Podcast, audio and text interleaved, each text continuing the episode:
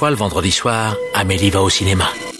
Encore Mais il vient deux fois par semaine maintenant celui-là Triste époque pour le cinéma. Vous trouvez ça normal Mais votre cinéma, votre cinéma, moi je trouve ça irrespirable Bah, j'en connais un qui va bien rigoler en lisant ça. Eh Daniel, explique-moi, c'est quoi le plan là? Je te demande pardon.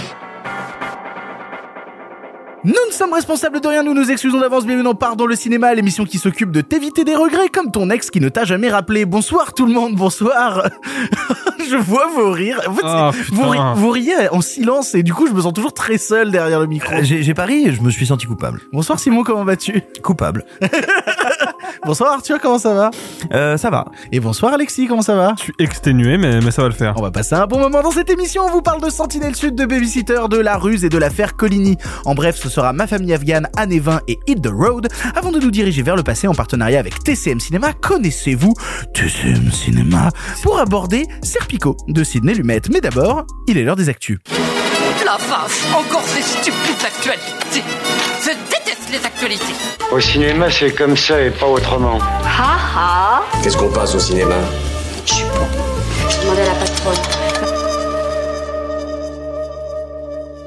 Comme d'habitude, nous démarrons ces actions en vous remerciant de nous suivre, quelle que soit votre plateforme de podcast, plateforme où vous pouvez nous noter 5 étoiles si vous aimez notre travail. Il y a aussi les réseaux sociaux, vous pouvez suivre Pardon le cinéma sur Instagram, et ça, c'est super sympa. On rappelle que si vous voulez d'autant plus soutenir l'émission, vous pouvez le faire financièrement via abonnement tous les mois. Cela vous permet de faire sauter les pubs, mais surtout d'avoir un épisode exclusif tous les mois avec un invité. Nous avions déjà reçu le Palmacho, Virginie et Fira, les épisodes sont d'ailleurs toujours disponibles. Et bien, le nouvel épisode exclusif est sorti ce mardi, en la présence de Manuel Alduy, directeur du cinéma de France Télévisions, passé aussi au même poste chez Canal+, ou encore à la Fox ou chez Disney. Et si cela titille votre attention, voici un court extrait de l'émission. Bonsoir Manuel, Bah bonsoir Victor, comment ça va? Ça va très bien En forme? Oui, je suis impressionné. Rappelez-vous, euh, dans Massacre à la tronçonneuse, on voit personne à la tronçonneuse se faire massacrer. Ouais. Et donc, euh, par contre, euh, ça aurait été un French fryer, vous me l'auriez foutu en l'air, là, euh, découpé dans tous les sens, terminé en tartare, rôti, bouffé. Et, et, et pourquoi tant de violence? Pourquoi tant de haine? Est-ce que j'aime Lucie Oh, pff, ouais, J'aime bien faire caca, tu vois. Mais euh, elle est venue vite. Voilà, Ouais, elle est venue vite. elle est il venue fallait, très il fallait qu'il chauffe un petit peu, maintenant c'est bon. Là, Ça est, c'est un diesel, hein, Simon Rio. hein. Aujourd'hui, maintenant, Canal Plus est plus limité. Canal Plus a plus ce pouvoir-là de tout produire et forcément et rentrer dans une case formatée à la TF1 et à la M6. Cette émission est diffusée dans une, dans une offre payante. Tout à fait. vous pensiez que ça allait être la guerre et que ça vous est tombé dans la main. Non, vous avez après- oh mince, on a Cannes. Ouais, moi, moi je, je, alors moi je pensais pas qu'on qu'on y arriverait facilement parce que Pour la retrouver, donc, vous connaissez le chemin. Il y a un lien en description. Vous pouvez soutenir, pardon, le cinéma. Ah, le chien marche sur les câbles. C'est mon safe word. Du coup, il va falloir laisser. Mais on va laisser tout ça, bien évidemment. Bon, voilà. Donc, euh, vous connaissez le chemin, lien en description. Vous pouvez soutenir, pardon, le cinéma. Vous avez un épisode exclusif tous les mois. Merci à tous nos soutiens. Bonne écoute aux autres. Et ça me permet de me dire, vu qu'on est dans l'actualité, que on a peut-être possiblement une grosse annonce à vous faire d'ici la semaine prochaine. Du coup, on vous encourage extrêmement fort à écouter l'épisode de la semaine prochaine qui sera celui sur Doctor Strange. Normalement, on devrait faire un pic d'écoute euh, assez rigolo dessus, mais surtout à nous suivre sur Instagram. Il va y avoir des choses et vous n'êtes pas prêts. Pour l'actualité, laissons place au courrier des lecteurs. Chaque semaine, on vous demande sur notre compte Instagram, arrobas pardon le cinéma, je le disais, suivez-nous sur Instagram, de nous poser vos questions, vos interrogations sur l'actu. Alors les voici, les voilà. Trois questions du public que j'ai retenues aujourd'hui. Tout d'abord, pour commencer un peu l'évidence, Iri Victor nous demande un avis sur le jury du Festival de Cannes. Parce que oui, le jury du Festival de Cannes est sorti euh, il y a quelques jours maintenant on enregistre. On a appris notamment que le jury serait présidé par Vincent Lindon. Alors, on avait des hésitations sur qui serait le président du jury quand l'affiche est sortie, notamment vu que c'était le Truman Show dessus. Des gens se posaient des questions sur est-ce qu'on aurait un Jim Carrey dans le jury, peut-être président ou quoi.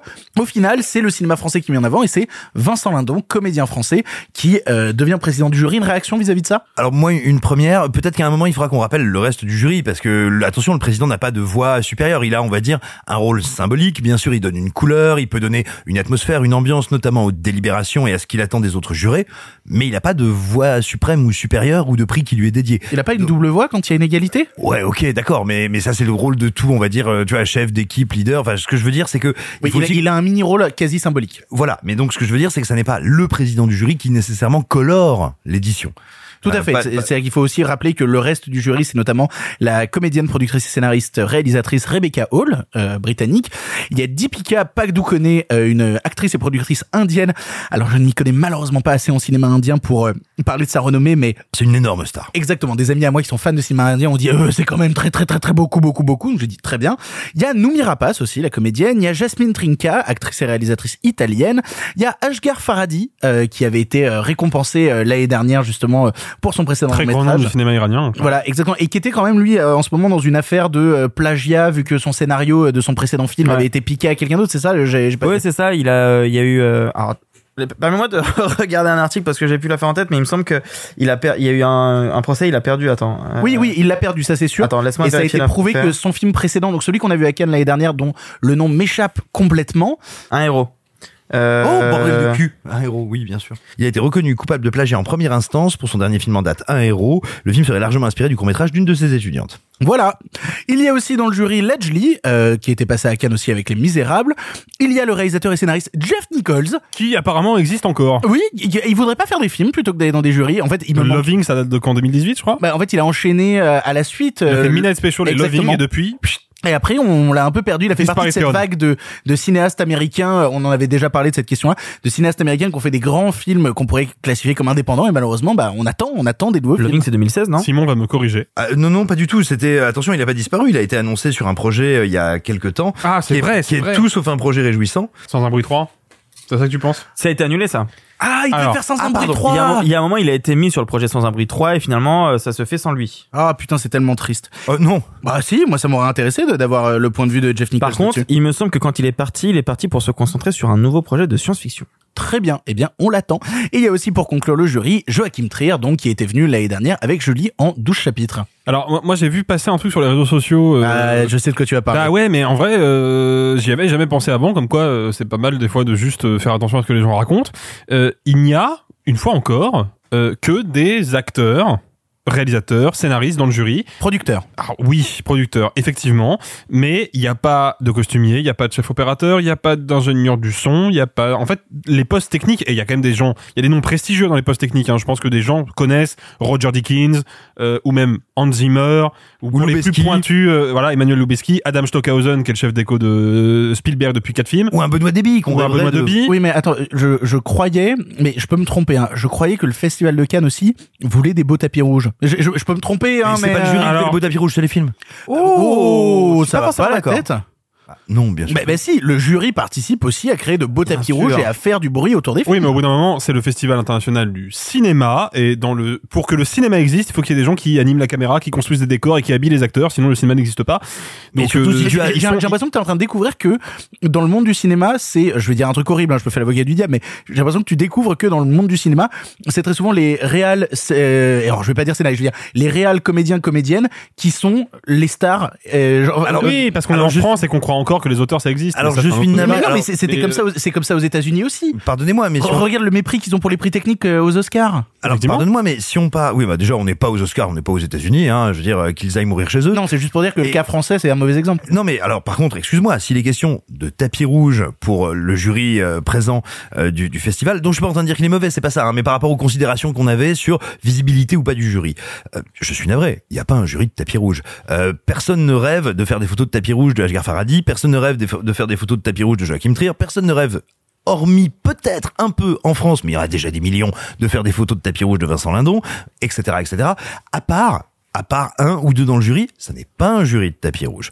Effectivement, ce serait intéressant de voir, sans doute, bah, d'autres professions du cinéma ou même d'autres artistes, des écrivains, des chanteurs, des, enfin, je veux dire, des artistes. Mais c'est déjà arrivé ça, des chanteurs et des chanteuses Mais il y a euh, une nuance, mais ça, Mais y a nuance problème, que c'est arrivé, c'est exceptionnel et c'est une pratique. faut pas tomber dans le dans le relativisme. Faut pas se réjouir de ah de temps en temps ça arrive, c'est bien. Non, ça devrait être une norme en fait. Ce sont des personnalités du cinéma, exactement comme les acteurs, les réalisateurs, les scénaristes, les producteurs. Surtout qu'en l'occurrence, quand on parle de chanteur de chanteuse, on pense à Mylène Farmer, non? Oui, voilà. Voilà. Bah quoi? Euh, alors, alors, la première personne qui critique euh, Mylène Farmer autour de cette table, il se prend un coup. Hein, Ouais, le vraiment. regard était tellement menaçant. Ah, non, non, non, Bah alors, parle- personne ne peut le savoir, là, mais, Mylène euh, autour de cette table. Alors, personne ne songe à la critiquer, personne ne songe à en parler en mal, mais personne ne songe à l'écouter non plus. mais ça va pas la tête. Vous Surtout, êtes je pas avec Ce cinéma, bien Mylène Farmer, mais c'est un autre sujet. Ensuite, non je mais suis complètement attends, désenchanté par votre mais mais de même de même de même qu'on pourrait se dire tiens mais ce serait intéressant d'avoir aussi euh, peut-être un, euh, enfin pas peut-être, maximum, tu vois, faut pas déconner non plus, mais un ou une euh, historien, historienne, universitaire ou euh, critique du cinéma de temps en temps. Alors la légende veut, je sais pas du tout si je dis légende parce que je ne sais pas si c'est réel et avéré que depuis qu'un ah, parce qu'il y a eu longtemps des, des critiques et des on va dire des théoriciens du cinéma dans les jurys de Cannes et la légende veut que depuis que Billy Auguste a eu une Palme d'Or grâce à un critique cinéma qui avait réussi à emmener le jury, euh, la légende veut que depuis il n'y a plus de critique cinéma au Festival de Cannes. J'ai envie de dire c'est de bonne guerre, mais bon, non, moi surtout J'ai vraiment l'impression qu'on est en train de se couper les cheveux en quatre. C'est dans tous les festivals depuis toujours qu'on cherche des grosses têtes à mettre en avant. Oui, mais- c'est pas étonnant que Cannes, c'est tous les festivals Est-ce que, Jasmine, est-ce que Jasmine Trinka est une plus grosse tête que Roger Dickens peut-être que pour Ou les que- ou- non. c'est un festival international. Il ramène des, des gens aussi. Mais qui Roger Dickens est une superstar. Il est sur la scène des Oscars. Tout le monde l'a vu sur la scène des Oscars. Re- re- Regardons quand même l'activité Oui, sur les Jasmine réseaux sociaux. Trinka, euh, Jasmine Trinka vient présenter son nouveau film en séance spéciale. Est-ce que est-ce que Ce qui n'est Cannes est un argument. Est-ce que Cannes est tous les festivals? Est-ce qu'on veut que ce soit le plus grand festival du monde de cinéma ou est-ce que c'est tous les festivals? D'autant plus que quand tu vois les dizaines, pour ne pas dire la centaine de films présentés à Cannes, tu n'as pas besoin de ton jury ou de tes jurys pour faire du tapis rouge. Tu as de la matière normalement. Ensuite, euh, alors attention, moi loin de moi l'idée de dire ce jury-là n'est pas bon. Déjà d'une parce que bah, je suis pas dans le secret des dieux, je, ce sont pas des gens que je connais, je suis y a d'avoir plein de gens extrêmement talentueux en plus dans le ce que jury. j'allais te dire. Je suis bien infoutu de dire ce que ça va donner. Et surtout, je pense qu'il est toujours extrêmement euh, idiot de prétendre dire un jury va ressembler à ça. Non, j'espère juste que Vincent Lindon aura euh, ne sera pas le curé qu'il est parfois quand il veut donner son avis sur les choses. Ah, il va falloir en dire plus. T'en as trop dit ou pas assez, mais euh, Ah non, pour moi c'était un truc très clair. C'est-à-dire que euh, euh, moi autant je m'agace quand les gens souvent parlent, tu sais, euh, de soi-disant bien-pensants, ce qu'il y aurait partout. Je trouve que Vincent Lindon, c'est peut-être un problème de forme quand il s'exprime sur le cinéma, sur l'art, mais aussi parce qu'il le fait et je lui reproche absolument pas. euh, C'est ça me semble parfaitement légitime, comme n'importe quel citoyen ou n'importe quel citoyen ayant une existence publique, euh, quand il s'exprime sur la politique, comment vit et avance ce pays. Je trouve que très souvent il n'est pas tant dans le fait de poser, de, de réfléchir ou de proposer une vision que dans le fait de parler de bien, de mal, de morale, dans le fait de faire un petit catéchisme et de, le fait de faire le curé. Quand je l'ai entendu au Festival de Reims euh, nous lire pour l'hommage qui lui a été rendu le discours d'acceptation du Nobel d'Albert Camus qui dure à peu près sept ans euh, sur la musique du mépris en fond et nous expliquer que quand même la Russie, les armes nucléaires, attention les enfants, on fait gaffe. Voilà, moi c'est un peu ce qui m'embête avec euh, avec Lindon. J'ai souvent l'impression qu'il veut me faire la leçon et je trouve ça dommage. Par contre, euh, c'est marrant parce que la présence de Lindon dans le jury repose une question qui s'était déjà posée l'année dernière avec la présence de Tahar Rahim, euh, qui était le fait que comment remettre un prix aux intranquilles quand il y a Leila Bekti et que c'est la femme de Tahar Rahim qui est dans le jury. Et là, ça repose la question parce que euh, Vincent Lindon est président du jury et que dans le film de Valeria Bruni Tedeschi, il y a Suzanne Lindon. Du coup, ça pose aussi des questions, encore une fois, de tout le monde se connaît. Est-ce qu'au final, ce jury n'est pas la représentation d'un petit milieu d'entre-soi Alors petit milieu entre soi, c'est pas pareil. Hein. D'un grand milieu d'entre-soi Mais non, non, ce que je veux dire, c'est que c'est un petit milieu. Enfin, littéralement, statistiquement, et avec un festival tous les ans, c'est inévitable. Ça veut pas dire qu'on prend pas des mesures pour faire attention, pour l'empêcher, pour dire bon bah Vincent, on est d'accord, tu viens, mais euh, le film avec ta fille, il aura rien. Enfin, tu vois, il y a plein de, de contre-feux qui peuvent exister. Mais je te dirais, en fait, oui, il y a des problèmes d'entre-soi, c'est pas la question. Mais le fait qu'il y ait des interconnexions entre des membres du jury, c'est un minuscule milieu le cinéma. C'est inévitable statistiquement. Non, c'est sûr. Oui, puis bon, de toute façon, ça reste, euh, ça reste une compétition euh, qui, est, qui est surtout là, en fait, pour mettre en avant des films. Oui, la Palme d'Or, c'est un enjeu important. euh, le prix du jury, c'est un enjeu important, peut-être. Mais, mais euh, La Palme d'Or est un enjeu important. Ça a fait des carrières de films. oui, et puis il y en a qui sont complètement passés sous le tapis aussi. C'est pas, c'est, veux dire, c'est pas un truc euh, systématique. Hein. Euh, moi, je suis désolé, mais je pense qu'on a déjà tourné la page de la Palme d'Or à Titane, par exemple. On l'a tourné très fortement, tu vois, et qu'elle a eu aucun impact sur le système. Euh, Donc, euh, Par définition, il est trop tôt pour le dire. Ce que j'allais dire, ça faut attendre un non, peu. et puis c'est surtout qu'il y a eu un vrai mépris de la part d'un certain cinéma français concernant Titane, mais euh, Oui, parce que c'est pas bien, mais c'est un autre sujet. Mais tu as tort, mais c'est un autre sujet. euh, Le, le truc, c'est que l'important, c'est que y ait de l'effervescence médiatique autour des films. Après, est-ce qu'il y a des conflits d'intérêts ou pas? C'est pas grave. C'est pas, c'est pas de la politique, quoi. Autre question d'actualité qui nous vient de Syria Confré qui nous demande est-ce que vous pourriez dire un mot sur la fermeture de Tirexo et de Zone de téléchargement, les deux plus gros sites pirates en activité? Effectivement, les deux sites viennent de fermer, de mettre la clé sous la porte, notamment Zone de téléchargement qui avait déjà fermé une fois en 2016 et qui là, bon, bah, ça semblerait que ce soit euh, une fin définitive pour ces deux gros sites euh, de téléchargement qui étaient, alors, contrairement justement à plein de sites de téléchargement qui fonctionnent avec un système de torrent, eux fonctionnaient sous encore sous le système de Warez où juste tu cliques sur un lien, tu télécharges ton fichier et puis bonsoir, tu l'as sur ton ordinateur. Les deux sites ont fermé. Euh, une victoire, une défaite, liberté euh, culturelle, toutes les œuvres pour tout le monde ou au contraire, quelle horreur Je ne sais pas. Je suis entre les deux, j'ai pas d'avis. Moi, j'ai un mot. Chais. Non, bien en- fait les voleurs, bien fait les gens qui font leur maille et leur beurre sur le dos du vol et qui en plus ont l'infinie prétention de maquiller ça derrière l'accession, l'accessibilité à tous de la culture. Ouais. c'est faux, c'est factuellement faux. Je suis d'accord, je suis d'accord avec Simon parce que ce truc de l'accessibilité, l'accessibilité à la culture, bon déjà, oui, l'accessibilité à la culture c'est important. Le fait que les artistes puissent remplir leur frigo c'est important aussi, et ça a un impact sur l'industrie. Le téléchargement illégal c'est un fait, ça a un impact. Je pense pas que ça ait un impact suffisant pour ruiner des dizaines et des dizaines de carrières, mais ça a un impact. Et oui, ces gens-là, et on pourrait citer quantité d'autres sites, ces gens-là font du business dessus. C'est-à-dire que peu importe les raisons qu'ils avancent, la seule chose qui compte, c'est que eux vont rentrer de l'argent parce que moi, je sais, pour y être déjà allé, je vais pas me cacher, un site comme zone de téléchargement, pour avoir un fichier, c'est 15 pubs. Ouais, 12 000 Et pubs. ces publicités-là, elles font rentrer de la thune dans les caisses des gars qui gèrent le site, qui évidemment sont tous domiciliés dans des paradis fiscaux chelous, euh, parce que sinon c'est pas drôle. Donc oui, euh, chez de ouf. Euh, fallait pas jouer avec le feu, les gars. Vous êtes cramés, euh, tant pis pour vous. Hein. Et puis je peux pas m'empêcher moi de penser que malgré tout, euh, à l'aune euh, des, des streamings euh, légales et des plateformes de streaming, euh, le streaming illégal, est- enfin tu vois, les- le téléchargement est devenu quand même de plus en plus faible. Il est encore important. Il y a encore le torrent et il y a encore des sites de torrent malgré tout, mais euh, Non, le mais, ah, ça, ouais, ça On, réduit. a- on a même, déjà eu dans Je l'émission pense, je pense qu'il débat. ne, il ne- le téléchargement illégal va jamais s'arrêter. Oui. Ah non, ça c'est Voilà. sûr. Mais on a déjà eu un débat sur la Mais- question mais la du part de téléchargement marché a illégal, du pour, fort. du contre. La part de C'était bah, très long. La part de marché du téléchargement illégal a, a diminué, oui. Oui. Après, le truc c'est que bon, moi je continue de penser que ça soit sur le côté vraiment de l'exploitation en salle ou du format physique ou des abonnements sur les plateformes, je trouve que l'accessibilité au cinéma, elle coûte trop cher. Ah ça, je suis Oui, totalement mais d'accord. Je me alors, place- juste- attention, je me place du point de vue de l'utilisateur. Tout à fait. Elle coûte trop cher. Oui, et alors justement, c'est ce que j'allais dire. Si vous trouvez que ça, trouve trop- que ça coûte trop cher, bah d'une, vous avez raison. De deux, bah, plutôt que de dire bah, ça coûte trop cher, alors je vais voler, et bah vous savez quoi? Allez causer ensemble, allez et venez militer pour qu'il y ait des dispositifs pour que ça coûte moins cher, pour que quand on est jeune ça coûte moins cher, pour que quand on a peu ou pas de revenus ça coûte moins cher. Il y a plein de manières de faire pression pour qu'on mette en place des dispositifs qui, des dispositifs qui permettent la- l'accessibilité à la culture. Et il y en a déjà énormément qui existent. Donc il y a pas de souci les gars, ça coûte trop cher. Si ça coûte trop cher, bah on se bat pour que ça coûte moins cher, mais certainement pas pour voler. Euh, Je vais pas avoir les bons mots et tu vas les retourner contre moi, je le sais, mais Oui. euh, voilà, exactement. Je trouve ça un peu démago comme manière de penser parce que c'est vraiment pour moi, j'ai vraiment l'impression d'entendre le discours de tu veux tu veux changer les choses, eh ben fais comme moi, deviens Tu vois ce que je veux dire? Et- Ah, c'est exactement l'inverse que je t'ai dit. Eh, eh, si, moi j'ai vraiment l'impression qu'il y a ce truc-là de, euh, il y, a- il y a des circuits courts. Après, pour moi, tu vois, je suis comme dans. euh, je vais euh, ouvrir le débat sur un truc extrêmement large, tu vois, extrêmement large. Euh, pour moi, le téléchargement illégal, euh, je l'analyse un petit peu comme le marché de la drogue. Euh, C'est-à-dire que euh, il y a des choses modérées, il y a des choses tout ça. Et, T'es en et- train de me dire qu'il y a de la drogue gratuite qu'on peut pirater non, mais dans le sens où évidemment, quand t'achètes de la drogue, tu finances aussi des circuits qui sont Ouais, là, vachement là, dégueulasses. Là est toute la nuance, Victor, c'est que si tu veux t'acheter ton petit sac de sachet de bœuf pour te faire plaisir le dimanche soir, tu mets 50 balles dedans, tu vois. Là, je parle de Et tu d'acheter. finances le terrorisme. Mais là, je parle d'acheter un Mais- film. Mais quel rapport Est-ce que zone de téléchargement, il finançait le terrorisme Qu'est-ce que t'en sais Tu ne sais pas. tu ne sais pas puisque ça n'est pas ton argent, c'est l'argent des publicités qui Non. va sur un Ah compte. oui, alors ça c'est un autre sujet. qui va sur un compte de paradis fiscal, tu ne sais absolument pas à qui va la thune derrière. Elle peut aller à un, un enfoiré de suprémaciste blanc aux États-Unis, elle peut aller à un djihadiste, elle peut aller à un mec très bien, on ne sait mais, pas. mais même à sans qui parler va de ça, tu vois. sans parler de ça parce qu'on ne sait pas. Effectivement, on ne sait pas. Donc sans parler de ça, tout simplement, ce que tu fais, et ça, pour le coup, on le sait, c'est très factuel, c'est que tu enrichis des gens qui appauvrissent ceux dont tu aimes le travail. Donc il faut faire autrement.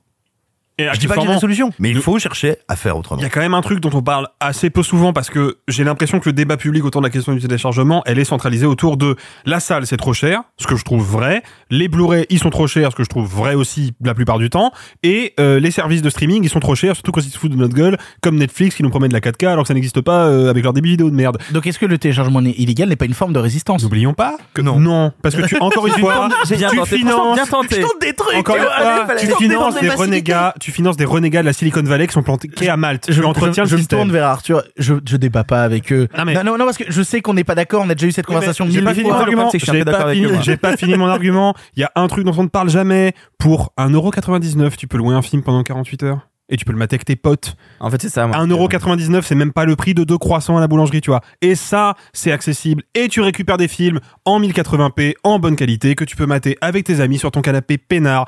Et tu finances les gens dont tu apprécies le travail, tu vois. Combien il y a de médiathèques en France, de cinémathèques, Oui. de bibliothèques, où pour une misère, t'as des catalogues récents, anciens, de folie. Alors ça, je suis d'accord. Sur la VOD, euh, moi, je ferais, euh, enfin, Oui, je suis moins un, sur la- un- un peu plus attention parce que pour y aller régulièrement, c'est un peu plus cher. Et puis moi, j'ai Ça des- peut, ça peut tomber à des films à 4-5 euros. et puis moi, j'ai Oui, il y a longtemps des été à offres. 2 euros près. Il y a des offres à 2,99€. Et, mais Moi, moi, j'ai longtemps été à 2 euros près. J'ai Et certainement pas j'ai eu 2 des euros vraies surprises sur certains trucs de moi de VOD où euh, tu veux louer le film, tu l'as trouvé nulle part ailleurs et quand tu le trouves sur une plateforme, il est qu'en VF ou des choses comme ça. Oui, ça c'est un autre. Je dis pas que c'est un système parfait, je dis que c'est un système qui est déjà un peu plus équitable à mes yeux. Et puis n'oublions pas quand même qu'il y a, par exemple, Arte, qui a des catalogues gigantesques, accessibles, gratuitement. Et on en a aussi parlé avec euh, France.tv qui a aussi des gros Oui, catalogues de fait. films gratos. Dernière question d'actu qui nous vient de BNK Insta qui nous demande est-ce que vous avez entendu parler de Plush, le film d'animation basé sur une collection de NFT Effectivement, c'est sorti un peu en ligne, ça on a parlé un peu à droite à gauche.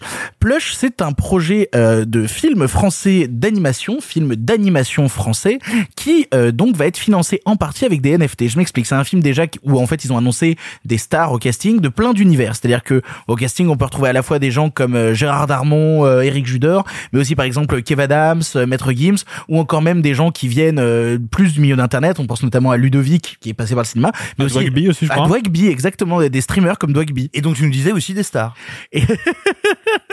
Mais du coup, tu vois, ça va être conçu, Aïe. ça va être conçu en fait par les studios d'animation qui auront notamment collaboré sur euh, Moi Moche et Méchant, sur euh, Les Mignons, sur euh, Le Grinch, sur Tous en scène, sur euh, Comme des bêtes. Illumination? Oui, alors, non, c'est une partie de studio qu'on, qu'on, qui a sous-traité Illumination. En fait. D'accord. Alors il faut regarder le détail parce que les, les premières images qu'ils ont balancées, euh, ça fait pas de la lumière, c'est pas la nation. Hein. Bah, en, gros, ouais. en gros, tout l'idée, c'est que pour financer le film, les gens peuvent acheter euh, des NFT. Euh, c'est des ours en peluche, tout le truc. Et donc, du coup, c'est des NFT d'ours en peluche que tu peux acheter. Et alors, j'ai vu passer des gens qui disaient euh, sur Internet, et là, c'est un truc que j'ai envie de débunker tout de suite parce que je pense que c'est pas le bon angle pour attaquer le projet. Il y a des gens qui commençaient à rentrer dedans en disant, oui, vous récupérez des stars pour euh, pousser euh, des gamins à aller euh, acheter des NFT. Le fait est que le NFT euh, d'un ours vaut 1250 euros. Donc, je ne pense pas que les gens vers qui ce projet de NFT euh, collectif, de films financés avec des NFT, euh, puissent à un moment ou un autre, soit enfin se, se vers les gamins parce que les gamins n'ont financièrement pas les moyens de financer ce truc-là. Oui, alors ça, je, je suis tout à fait d'accord avec ce que tu dis, c'est un constat effectivement. Euh, je vais certainement pas prétendre que je suis choqué qu'un film utilise cet élément à la mode, cette bulle économique que sont actuellement les NFT. Je vais, pas prétendre que ça me choque sur ce film-là, alors que ça me choque pas pour Scorsese. Mais non, et puis surtout, on va même pas être étonné par le fait que justement les nouveaux médiums et notamment la crypto-monnaie servent aussi à des nouveaux fonctionnements de Ah, financement attention, du cinéma. NF NFT crypto, c'est pas exactement pareil. oui, non, mais en, fait, Euh, c'est très corrélé, ça fonctionne un peu. Ça c'est lié à fonctionne globalement. Alors, on va pas se prendre pour des pour des oufs de Bitcoin, mais t'es- pas un crypto bro Pardon, je suis pas encore un crypto bro. Non, peut-être- Mais j'arrive. Non, non, non, non, en fait, je voulais parler du Clapcoin euh, qui avait été lancé par. La fille euh, de Claude Lelouch Exactement. pour essayer de financer justement une partie du cinéma avec une crypto-monnaie. Donc là aussi, c'est des nouveaux moyens de financer des films. Et toute l'idée justement avec ce truc-là avec Plush, c'est que quand tu obtiens un NFT, tu deviens coproducteur du film. Et en fait, ça va même plus loin que ça parce que en possédant un NFT, en fait, tu pourras participer à l'écriture du scénario. En fait, tous les gens qui possèdent des NFT, il y aura un système de vote qui permettra de euh, justement euh, se, euh, se partager les idées et de créer un film, enfin une œuvre collective. Et même au-delà de ça, les gens se partageront 80% des profits du long métrage euh, au box-office. Si tu as acheté un NFT, vu que tu deviens coproducteur, tu feras partie des gens qui se partageront un pourcentage du, euh, des résultats du film. C'est une version 2.0 ripollinée du crowdfunding en réalité. Hein. Oui, tout à mais fait. voilà, non, après en Mais revanche, avec des NFT, quoi. Voilà, mais là où il y a quelque chose de plus discutable sur les NFT en général et sur, on va dire, le fait que tout le monde essaye de euh, euh, tirer les marrons du feu avec les NFT, c'est que là où il y a un, un vrai problème, au-delà des questions de principe, euh, on va dire d'éthique, sur oh là là, les NFT, c'est de la connerie, c'est machin, c'est de la bulle financière, ta ta ta, il y a une vraie question écologique. Et Parce alors- que le minage de NFT, ça consomme une énergie délirante. Il y a une embolie là-dessus qui est énorme. Et il y a peut-être une vraie question à se poser sur effectivement. Euh, hmm, ah, ça dépend. C'est un, c'est un sujet compliqué parce qu'il y a effectivement dans le monde des NFT, de la crypto-monnaie, des trucs qui sont des puits énergétiques gigantesques. Et puis à côté de ça, il y a des crypto-monnaies qui sont euh, produites à 100% par euh, des sources thermales en Islande et qui ne font que zéro émission de CO2. Alors, Donc c'est compliqué. Ah, non, alors, Oui, mais ce, on- qui- ce qui est plus compliqué que que c'est tout ça ça, qui m- ce qui est plus compliqué que tout ça, c'est qu'en fait, on a un bout du synopsis du film, Plush, euh, donc qui raconte l'histoire d'un ourson individualiste face à une communauté très sensible à la question environnementale et qui souhaite agir contre le changement climatique. Voilà, c'est un film financé avec Ah, les ouais, NFT. Là, pour le coup. dont le euh, scénario parle de quelqu'un qui veut agir contre le changement climatique. Je trouve que c'est un peu du foutage de gueule quand même. euh, quand C'est- même. oh ouais, mais c'est peut-être du foutage de gueule, mais en même temps, euh, alors déjà, on juge les films sur ce qu'ils sont quand ils sont des films, Tout à pas fait. quand ils sont des, des modes de financement. Et vrai. puis, en plus de ça, je te dirais, euh, un mauvais film reste un mauvais film, qui soit quel que soit son mode de production. Donc tu vois, pour moi, ça change pas grand-chose, je te dirais. Oui, tout à fait. C'est comme si on disait que dès que tu fais un film qui veut parler de la cause environnementale, t'es obligé d'utiliser des caméras qui n'ont pas à l'intérieur des minerais rares qui ont été déterrés dans des puits de charbon en Afrique. Tu vois ce que je veux dire? Euh, C'est Ouais, c'est- littéralement ces questionnements-là euh, derrière qui rentrent en question. Bref, en tout cas, ça fait énormément débat sur les réseaux et les gens sont un peu en train, bah, parce qu'en fait, justement, pour essayer de faire du bruit autour du film, bah t'as toutes les euh, restats du film qui font des vidéos en mode, bah je serai dans le film, je vais donner ma voix à tout ça, blablabla. Et du coup, bah ils se prennent un énorme bad buzz sur la gueule à base de, oui, ton film avec des NFT va te faire cuire le cul. Est-ce que ça part pas aussi au-delà même de la question d'un nouveau financement? Est-ce que ça part pas aussi peut-être d'une méconnaissance? Des NFT, d'une méconnaissance de ces nouveaux systèmes-là qui peuvent être mal vus par euh, certains Peut-être. Pardon, Arthur, tu voulais dire un truc. Non, mais en fait, le problème, c'est que les trois quarts des gens ne comprennent pas ce qu'est un NFT. C'est quand même Mhm. pas évident à saisir. Même moi, je pense que je ne comprends pas bien ce que c'est, ni quel- qu'est-ce que ça implique, tu vois. C'est un Et- JPEG, mais tu l'as payé. Non, mais voilà. Non, mais en gros, en gros, ce qui, pour en génération, alors, est un mindset attends, total. attends, attends, sans rentrer dans des dans des Moi, j'ai un considérations. pote, il a acheté un NFT, bah je l'ai sur mon ordi. Non, mais en fait, juste, juste en fait, on pourrait l'expliquer autour de cette table, on pourrait faire le- ce, ce, ce travail-là, mais juste, en fait, je crois surtout que les trois quarts des gens s'en foutent. Euh, oui, mais je te dirais le fait que les trois quarts des gens s'en foutent, c'est pas grave. Les trois quarts des gens s'en foutent de, de comment fonctionne la bourse et ça règle quand même leur vie. Donc ça peut mériter, on peut- ça peut mériter qu'on en discute néanmoins. Non, ce que je veux dire, pour le dire simplement, je ne prétendrai certainement pas être un spécialiste de la technique. Euh, allez écouter tout ce qui se dit sur la quadrature du cercle, euh, sur la, La technique. quadrature du net, tu veux dire? Oui, merci. La quadrature du net. il, fait, il faisait de la pub pour le cercle sur Canal+. La- ça, D'ailleurs, l'émission va être renommée comme ça, la quadrature du cercle. Ah, damned, you got me. Euh, mais euh, non, allez, allez, allez, allez écouter, lire un petit peu ce que fait la quadrature du net sur les questions, bah, ce qui est leur premier combat, mais de vie privée, mais en général, voilà, sur le fonctionnement du net, c'est très intéressant. Euh, tout simplement, en gros, et je, veux, je ne veux surtout pas rentrer dans les considérations techniques que je ne maîtrise pas, mais l'enjeu et le principe, ce que veut vendre littéralement le NFT, c'est cette idée qu'on pourrait créer de la propriété, de la propriété euh, non euh, duplicable sur le web, via le web. Or, il me semble que philosophiquement, presque physiquement dans la manière dont a été pensé ce réseau, à savoir euh, un réseau de communication par paquet, c'est justement, c'est tout le paradoxe aussi quand on parle de cinéma, sur la capacité de partager et de dupliquer, sinon instantanément, mais en tout cas de manière naturelle. C'est le sens de ce réseau. Donc il me semble qu'il y a une contradiction absolue entre la technologie du NFT et le sens du web. On va voir qui gagne, qui c'est qui y arrive. À mon avis, les NFT sont voués à être une, une espèce de bulle spéculative, peut-être gigantesque, qui va peut-être durer des années, mais Ou- ou par alors- définition une bulle qui sera écrasée par le réseau. Ou alors, on est sur les prémices euh, et on est vraiment des, des teubés. En fait, des fois, quand on parle des NFT, j'ai vraiment le sentiment de voir les gens qui parlaient d'Internet au début des années 90, tu vois, et qui, quand ils comme parlaient d'Internet, disaient oui, ce truc Non. qui va exister et Non. puis qui Mais- sera non, ce ce machin. Mais non, parce qu'il n'y a aucun changement de paradigme. C'est un truc que tu achètes. Je suis pas certain que ça ne crée pas des futurs changements de paradigme. Dans quel domaine? C'est un truc que tu achètes Des trucs que tu achètes Bah, Il y en a depuis des littéralement avec les métaverses, littéralement. Mais là, on rentre dans des débats philosophiques vachement Ouais, plus euh, tu te souviens comment on parlait de la VR il y a 10 ans en disant ça va révolutionner le monde? On est en C'est 2022. un autre débat, c'est un autre débat, et ça se trouve, on sera les premiers dans 30 ans à se dire, putain, on était des débiles en fait. Bah non, on parle. Je suis pas en train de te dire que ça va pas prendre plus d'importance, mais ça ne change rien. C'est des trucs que tu peux acheter et sur lesquels tu peux miser. À quand les NFT, pardon? Oh, on peut se faire tellement d'argent. Allez, avant d'attaquer les films du présent comme chaque semaine, c'est l'heure de l'édito de la semaine, édito carte blanche, appelez ça comme vous voulez. Chaque semaine, un chroniqueur a la possibilité de parler du sujet qui l'intéresse sans restriction, son envie du moment, le truc qui lui tient à cœur. Cela peut avoir un lien avec l'actualité ou non, qu'importe tant que le chroniqueur peut s'exprimer librement sur ce qu'il ou elle désire. Et cette semaine, l'édito sera tenu par Simon, c'est l'heure de la carte blanche de Simon. Ça fait pas vrai con comme t'es, te demande ton avis Donnez-moi carte blanche et votre appui. Ah, tu me demandes mon avis maintenant Mais tu causes français, ma salope. Je ne le cause pas, je le parle. Mais vous m'aviez donné carte blanche. C'est ma raison de plus pour faire attention. Il y a quelques jours, je me suis lancé dans une des œuvres les plus expérimentales, exigeantes et pointues que j'ai regardées depuis longtemps. Un truc ultra ambitieux qui, comme les précédents de son réalisateur, aura contribué à nous faire repenser les possibilités du médium. Un magnum opus qui amènera logiquement l'industrie à se positionner pour s'en inspirer et grandir grâce à ses découvertes. Je dois remercier cette œuvre incroyablement audacieuse. Grâce à elle, j'ai découvert des vertiges inédits. J'ai senti sur ma peau la brise glacée d'une terre inconnue, traversé des landes chaotiques, peuplées de silhouettes hostiles. J'ai pu laisser mon regard se perdre dans le lointain, les yeux embués par l'émotion. Sur mes pupilles se sont reflétés en filaments dorés les racines d'un formidable résinifère. J'ai couru, j'ai marché, j'ai exploré. Puis un énorme gloumout trimballant une hache plus rouillée qu'un stérilet de pêcheuse bretonne m'a tapé sur la tronche. J'ai essayé de mouliner, épée à la main, mais j'ai fini plus vidé qu'une truite un vendredi midi. Alors j'ai recommencé. Et je me suis fait bolosser, encore et encore. Cinq fois, dix fois, quinze fois. Puis j'ai jeté ma manette en criant très fort. Vous l'avez compris, je ne vous parle pas de cinéma, pas du tout.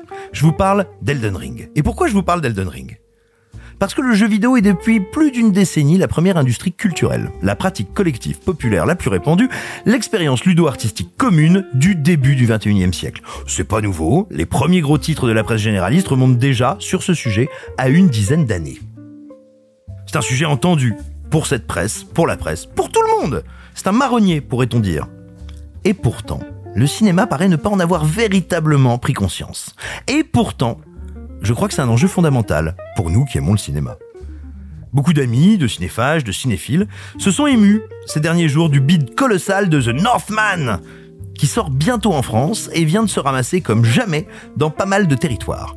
Un film d'auteur ambitieux sur le papier, ambitieux en termes de budget, dont les thèmes et le désir de proposer un trip radical semblaient à beaucoup une promesse excitante. Mais, mais, comme quasiment toutes les œuvres originales, les films non issus de franchises ou de licences d'IP, comme tous ceux-là qui ont été produits ces dernières années à Hollywood, eh ben, il s'est planté.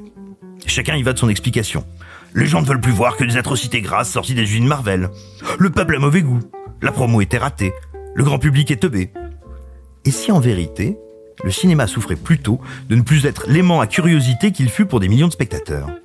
Regardez les scores de quantité d'auteurs majeurs, des années 30 jusqu'à la tumeur stylistique des années 90 un film totalement barré, novateur, complexe, exigeant, un long métrage qui osait, pouvait électriser un vaste public et créer un débat, une discussion. Pour bien s'en rendre compte, il faut quand même se dire que les films de Truffaut, de Godard, que leurs disputes, leurs débats artistiques pouvaient rendre dingue la société. C'était important de s'y frotter, d'aller les voir et de s'engueuler à ce sujet. Exactement comme aujourd'hui, des millions de joueurs peut-être plus profondément tenté par euh, une soirée FIFA, bière olive avec les doigts que par l'exploration transcendantale d'un vertige artistique, se frotte quand même à Elden Ring. Ou à Subnautica. Ou à Outline Miami, ou à Death Stranding, ou à Control, ou à A Plague Tale, ou à Hellblade, Senua's Sacrifice, pour faire un lien esthétique et thématique avec The Northman. Mais là, je vous parle de jeux d'auteur, d'une grande singularité, qui prennent fréquemment les habitudes des joueurs à rebrousse-poil, mais qui parviennent pourtant à devenir le centre de l'expérience collective, le centre du débat, lequel est ensuite intensément discuté, intensément engueulé, et devient alors en mesure de transformer son médium. Mais le cinéma, lui, se croit toujours l'art populaire par excellence. Chiffre d'affaires du secteur des jeux vidéo en 2019, 152 milliards de dollars dans le monde. Chiffre d'affaires du cinéma en 2019, 43 milliards dans le monde. Eh, bah tout à fait pareil. Mais le cinéma continue à s'inspirer et se nourrir d'abord de lui-même, à adapter des œuvres vidéoludiques comme on honore sa belle-sœur, vite et sans passion. Alors que ces deux pratiques ont besoin l'une de l'autre pour progresser, peuvent s'inspirer et s'aider à se dépasser l'une l'autre. Le jeu vidéo l'a bien compris quand il a dégueulé de cinématiques dans tous les sens, puis il a rapidement changé son fusil d'épaule, poussant toujours plus loin l'hybridation entre une mise en scène qui fait de l'image le vecteur premier de l'émotion et une immersion qui fait de nos actes, de nos doigts, de nos mains, mais pas de notre belle-sœur, bref, du toucher, du gameplay, la source de nos émois. Le cinéma, lui, n'a pas encore réalisé cette chance incroyable qu'il avait de se nourrir à une source féconde tout en lui en apportant son expertise. Le jeu vidéo est l'autre grand art populaire de la synthèse créatrice après le cinéma. Comme le septième art, Maria, la peinture, la musique, la dramaturgie, le théâtre, la littérature et j'en passe, les jeux vidéo existent grâce à un miracle technologique à la fusion de quantités d'artisanat, de pratiques et d'expérience. Enfin, c'est également, c'est même la seule autre industrie du prototype.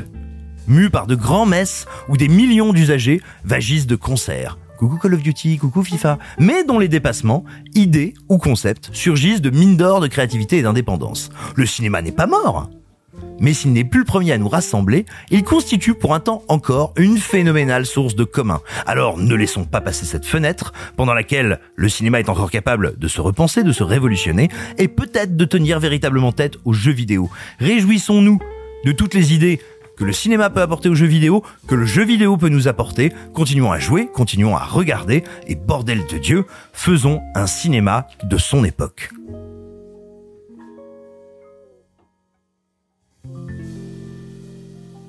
Merci beaucoup Simon pour cet édito. On salue ta belle-sœur. On va maintenant attaquer avec les films du présent et on démarre tout de suite avec un film français. On va vous parler de Sentinelle Sud. Il peut pas rester chez vous, Henri. Il peut pas se défendre. Arrête de vouloir essayer de le sauver. S'il a des choses à dire, tu laisses l'armée faire son travail. C'est avec des gars comme nous que la France a fait la guerre. Vous devez protéger la famille. C'est un mensonge. Tout le truc. Et si moi j'ai rien signé, je fais partie de rien du tout.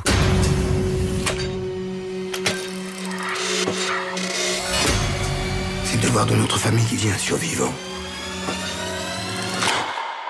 Christian, vous portez le secret. Sentinelle Sud est le premier film de Mathieu Guéraud écrit par Noé Debré avec au casting Neil Schneider, Sofiane Kames, India Air ou encore Denis Lavant. Ici, on suit le soldat Christian Lafayette rentré en France après le trauma d'une opération qui a mal tourné, son unité ayant été décimée. Comment réussir à retourner à la vie civile quand notre seule envie est de retourner au front et que ses proches semblent mêlés à un sordide trafic d'opium?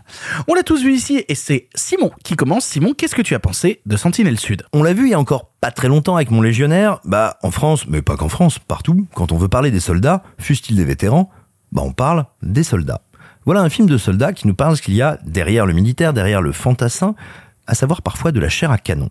Et moi, ce que j'aime énormément, c'est que voilà un film qui a envie de nous rappeler, vous savez, euh, bah, il y a eu l'élection présidentielle il y a pas longtemps, on a tous réentendu des phrases euh, bah, de celui qui, est donc, a été réélu euh, comme président. Et je me souviens, vous savez, cette fameuse petite phrase qui avait été reprise et logiquement très vivement critiquée, ceux qui réussissent et ceux qui ne sont rien.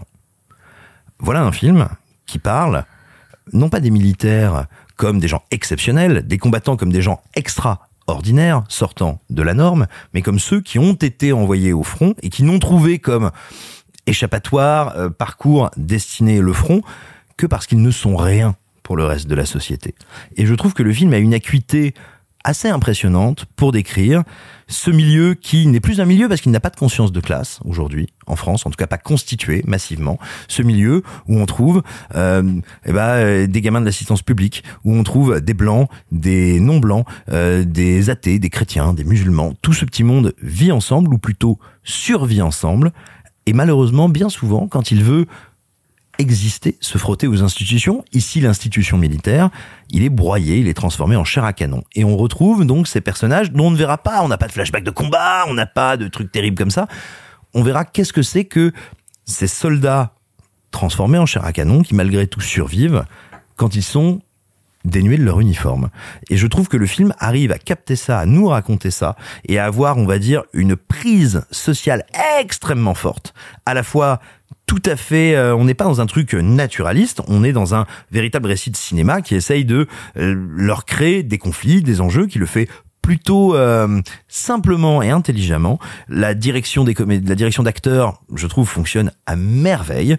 Euh, Là-dessus, c'est très impressionnant. Je note quand même qu'il y a une photographie que je trouve alors plastiquement magnifique. Elle pourrait avoir l'air réaliste ou naturaliste. En fait, non. Elle veut nous donner un sentiment d'authenticité. Elle a des teintes, des teintes ocre, or, rouille que je trouve absolument stupéfiantes et qui, moi, me rappellent et me renvoient à un certain cinéma social et politique qui est, entre autres, parce qu'il y en a plein d'autres, mais le cinéma d'Yves Boisset, qui est une tentative d'attaquer le réel, de questionner le réel et de faire du politique à travers le genre qui est pas totalement abouti. C'est un premier film avec plein de défauts. Il y a notamment d'énormes, de gigantesques défauts de structure et dans le dernier acte de spatialisation. C'est indiscutable. Mais sur ce film d'une heure 36 qui arrive à capter quelque chose de la misère humaine, politique et symbolique de toute une partie d'entre nous. Je trouve que le film le fait très intelligemment, très joliment, et qu'enfin, quand bien même il a des problèmes de structure, voire même de spatialisation dans ce dernier tiers où il y a deux trois euh, événements twists qui arrivent un peu n'importe comment, néanmoins, il arrive à ordonner, à ordonner des conflits entre les personnages que je trouve superbes et ça ne vous spoilera rien, mais il y a une séquence que je trouve d'une intensité et d'une pureté cristalline entre deux personnages dont l'un dit à l'autre mais tu pensais quand même pas que j'allais m'attacher à un mec à un mec qui pisse au lit. Et une phrase d'une telle violence, d'une telle simplicité et la manière dont les personnages sont ordonnés autour, je trouve que ça fait un premier film extrêmement prometteur. Inabouti à plein d'endroits, avec plein de soucis, mais moi quand je vois ce long métrage, je rêve d'un truc, c'est voir le second de son réalisateur. Alors c'est marrant parce que je suis à la fois d'accord et pas d'accord avec toi. C'est-à-dire que euh, je suis assez d'accord notamment, tu as parlé de la photo du film.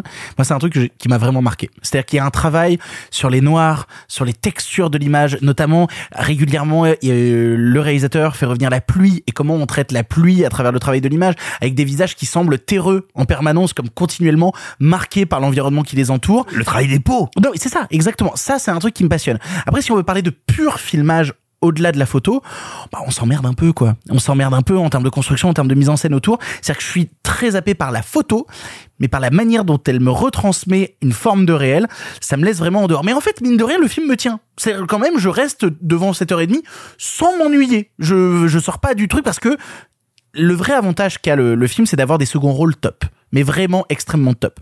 Que ce soit à la fois euh, le boss mafieux, euh, que ce soit India Air qui est toujours plus formidable à chaque fois qu'on la voit, que ce soit les courtes apparitions de Denis Lavant et à chaque fois qu'il y a Denis Lavant dans un film, je suis heureux. Il est un peu au service minimum, mais ça me fait plaisir de le voir. Mais surtout, il y a euh, Sofiane Kames et au bout d'un moment, il faut euh, commencer à mettre euh, un truc vis-à-vis de Sofiane Kames. Et moi, je suis désolé, vous pouvez être en désaccord avec moi sur cette question-là, mais moi, je veux qu'on file des putains de premiers rôles à Sofiane Kames. J'en ai ras le cul de le voir dans des seconds rôles où il est brillant, mais où il a pas la place de briller au maximum.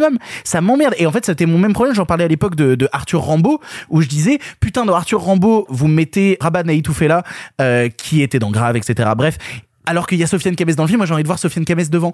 Et en fait, c'est ce qui m'embête un peu aussi quand je regarde Sentinelle Sud, c'est que j'ai un peu de mal à croire à Nick Schneider dans le film. Ouais, non, je sais, je sais. En fait, il a l'air constamment perdu euh, dans ce rôle-là qui, euh, alors comme son perso, qui lui aussi est perdu, mais il a l'air d'être perdu dans un rôle où il a du mal à trouver des attaches à plein d'instants et où moi ça me laisse en dehors, où je vois un monde vivre autour de lui et le monde qui l'entoure, je le trouve passionnant parce que vraiment, hein, comme je vous dis, euh, je trouve que Sofiane Kames est brillant, que India Air est brillante et tout. J'adore tout ce qu'il y a autour de lui, mais ce que lui fait habiter dans le film, me plaît beaucoup moins. Et en fait, ça m'embête parce que je parlais d'univers, mais ça aussi, l'univers autour me plaît. L'idée que on a un personnage qui vit dans un hôtel abandonné, ça construit quelque chose aussi en termes de, de structure. Le fait qu'il y ait toutes ces scènes dans un hôpital psychiatrique, en fait, il y a des localisations par plein d'instants qui sont ultra brillantes, mais dans une structure de scénario qui est vraiment ultra conventionnelle parce que c'est un sujet important qui a été traité quand même 100 fois. Cette question de après la guerre, on fait quoi des soldats? Après la guerre, on fait quoi des traumas? Cette question de quand le soldat rentre du front, qu'il n'est plus dans son élément soldat, que devient le soldat? Et on pourrait citer plein, plein, plein, plein, plein, plein, plein, de films autour de ça. Mais j'ai l'impression que le film apporte pas grand chose de nouveau à cette question. C'est-à-dire que moi, de- quand je vois le truc, la question de alors c'est des militaires qui rentrent du terrain mais du coup euh, c'est compliqué euh, et ils doivent se mettre dans le crime pour réussir à survivre c'est un truc que j'ai vu revu re-revu re-re-revu et la structure de scénario est tellement conventionnelle autour de cette question là que j'arrive pas vraiment à, à trouver ce que le film apporte de plus à cette question qui a déjà été traitée maintes et maintes fois. Alors moi j'ai l'impression qu'il apporte pas du plus, il apporte un truc différent parce que le statut du soldat et de ceux qui servent sous les drapeaux en France n'est pas le même que, notamment aux États-Unis, où on a vu effectivement très souvent cette question traitée. Donc moi du coup j'ai pas du tout ce sentiment-là, parce qu'au contraire j'ai l'impression de voir ça pour la première fois. Mais oui, mais le problème, encore une fois, je parlais de structure et tout, et tu t'abordais la question du dernier acte. Moi, je le trouve grotesque, le dernier acte. Vraiment, c'est un vrai problème que j'ai, et euh, vous ne pouvez pas le voir, mais Simon fait oui de la tête euh, pendant qu'on discute. Euh... Vas-y, assume, assume. Tu peux pas juste dire oui comme ça. Et là maintenant Et- je fais non de la tête. non, non, mais le dernier acte est grotesque. Et puis surtout, moi, j'en ai un peu marre de, de ces films français, alors sans spoiler et tout, mais qui terminent vraiment par cette question du, du retour à la terre et du retour aux choses simples de la vie et tout. Ce genre de fin-là, après le, le final grotesque qu'il y a eu, oh, ça m'emmerde. En fait, pour moi, la plus belle idée du film, elle tient en un plan qui a l'air comme ça assez anodin, mais qui m'a vraiment marqué et que j'ai trouvé très beau. T'as une scène où t'as les deux qui sont dans la bagnole, dans un clip show qui est trop rapide, mais t'as deux personnages qui sont dans la bagnole, donc euh, justement euh, Sofiane Kames et Nick Schneider. et ils portent dans les rues de leur ville les lunettes de vision nocturne qu'ils avaient sur le terrain. Et j'adore cette idée de voir ces deux gars avec les lunettes infrarouges en ville qui essayent en fait à travers ce truc-là de recréer dans une ville qui n'est pas le, terrain des opérations qu'ils ont connu un peu de là-bas. Ça me plaît en fait, ça me plaît cette idée de quand tu reviens du front, comment recréer ce que tu as connu au front sur place avec ces genres d'artifices un peu simples qui deviennent en plus des artifices de cinéma passionnants parce que les images infrarouges on les voit dans le film. Je trouve que c'est passionnant comme idée. Je trouve que avec cette idée, on peut faire une bête de film. Malheureusement, on fait pas celui-là. Alexis. Euh, alors, euh, je suis gl- globalement d'accord avec toi, Victor. Je trouve que c'est pas un film euh, incroyable, Sentinelle Sud, euh, pas du tout même. Mais j'ai quand même des points de divergence avec toi. Déjà, moi, je pour euh, parler de la fin du film, et je ne développerai volontairement pas, histoire de pas la, la, la trahir. Pour moi, c'est pas un retour à quoi que ce soit, c'est un cul-de-sac cette fin. C'est là qu'elle m'intéresse. Mais moi, ce qui me gêne dans le film, c'est que pour moi, il incarne une espèce d'impasse dans laquelle le, le cinéma français a un peu tendance à s'engouffrer, qui est que on a rarement des films qui sont à la fois des films d'acteurs et des films de mise en scène. Et là, j'ai l'impression qu'on est dans un film d'acteurs. Donc, on a un tandem que je trouve très fort, qui est Neil Schneider et Sofiane Kames, qui je trouve font vraiment très bien le taf. J'ai tendance à préférer Schneider à Kames parce que je trouve qu'il a un truc un peu, une espèce de, de, de caractère un peu il le joue un peu comme un gros bovin euh, mais mais il y a une sensibilité derrière je trouve intéressante euh, Kames par moment il sort un petit peu des euh, des euh, des clous et il a tendance à sortir un petit peu trop Mais Moi j'aime bien ce genre de comédien qui semble être des bombes à retardement prêtes à Ouais, exploser à mais tout pour, moment, pour filer ton, ton- ce que tu disais tout à l'heure sur le, le, le fait de lui donner un premier rôle, je vais faire une métaphore euh, que personne ne va comprendre à part peut-être Simon euh, à cause de la différence d'âge. Mais euh, pour avoir un Jacques Anquetil, il faut un Raymond Poulidor. Et je pense que c'est un peu ce truc-là. avec, euh, Euh, écoute, j'ai pas compris. voilà, pour ceux qui savent pas. Mais elle est très bien. Jacques Anquetil, il a gagné le Tour de France. Poulidor, jamais il était deuxième. Mais bref, moi en fait, je pense que le souci du film, c'est que toute l'implication que je sens dans les comédiens et notamment dans la construction aussi du décor, parce que je trouve que la vétusté des décors traduit finalement la vétu- vétusté des âmes et des sentiments euh, qu'on filme. Et ça se heurte à un découpage qui est pour le coup vraiment, euh, et je sais que ça fait un peu mal, mais c'est vraiment plan-plan quoi. Pour moi, quand tu filmes un champ contre champ, par exemple, l'enjeu va être de se dire à quel moment je change de focale, à quel moment je rapproche ma caméra, à quel moment je l'éloigne, à quel moment j'essaye, dans une rhétorique qui est vraiment une rhétorique miroir, avec un plan sur personnage A, un plan sur personnage B, comment je vais apporter du dynamisme, comment je vais traduire des petites nuances. Et là, il y a notamment un champ contre champ dans une voiture euh, vers le milieu du film, je crois, où c'est six minutes, deux plans, fin de l'histoire. Moi, je suis frustré quand je vois ça. Parce que je vois qu'il y a effectivement une chef-op de talent qui a réussi à créer euh, une, vraie image de cinéma, qui a du caractère, qui a de la profondeur, qui a de la richesse, et qui a des acteurs qui sont au max, qui a un scénario signé par Noé Debré, qui est quand même pas le dernier des clampins, qui a des problèmes, mais qui arrive à suivre une ligne assez directe et à développer des, évolutions. Et j'ai une mise en scène qui est un cran en dessous, en fait. Et j'ai vraiment l'impression de voir la mise en scène à la traîne tout le temps. Et c'est dommage. Et c'est ce qui, moi, en ce qui me concerne, est un peu rédhibitoire sur le film parce que je pense que c'est ce qui le, c'est ce qui le rend euh, oubliable, en fin de compte. C'est que visuellement, excepté sa photographie, bah, il est pas très impactant. Arthur, pour conclure. Vous avez beaucoup parlé de l'image, moi j'aimerais bien parler de l'écriture parce que je trouve que c'est sa grande force mais aussi sa grande faiblesse. Enfin tu vois, vous avez parlé de la mise en scène et tout. Moi j'aime beaucoup par exemple le fait que les personnages ne soient pas surcaractérisés, que euh, on n'ait pas euh, mis les explications sur les backgrounds, que on, ils sont là. C'est un fait. Il y a les dialogues qui expliquent, mais pas trop. Les dialogues sont pas trop écrits, font plutôt vrai. Enfin, tu vois, il y a, je trouve qu'il y a une écriture qui est pas mal. Mais j'ai un problème, c'est que je trouve que effectivement, il y a un problème dans la structure. Je m'attache aux personnages, je m'attache pas à leur intrigue. Euh, je comprends pas bien ce qu'ils font. On y insère une histoire d'amour auquel je ne crois pas, ou en tout cas je ne vois pas l'intérêt. Enfin, je- j'essaie, je, je devine le- la volonté de montrer quelqu'un qui veut se reconstruire et tout, mais ça marche pas. Je trouve que ça marche pas. Moi, je suis assez d'accord avec Simon. hein. La, la conclusion euh, de, de cette histoire-là, avec euh, notamment euh, la phrase que citait Simon tout à l'heure, moi, ça m'a arraché une partie du cœur. Ah, c'est, je trouve, un des trucs réussis dans le film. Ok.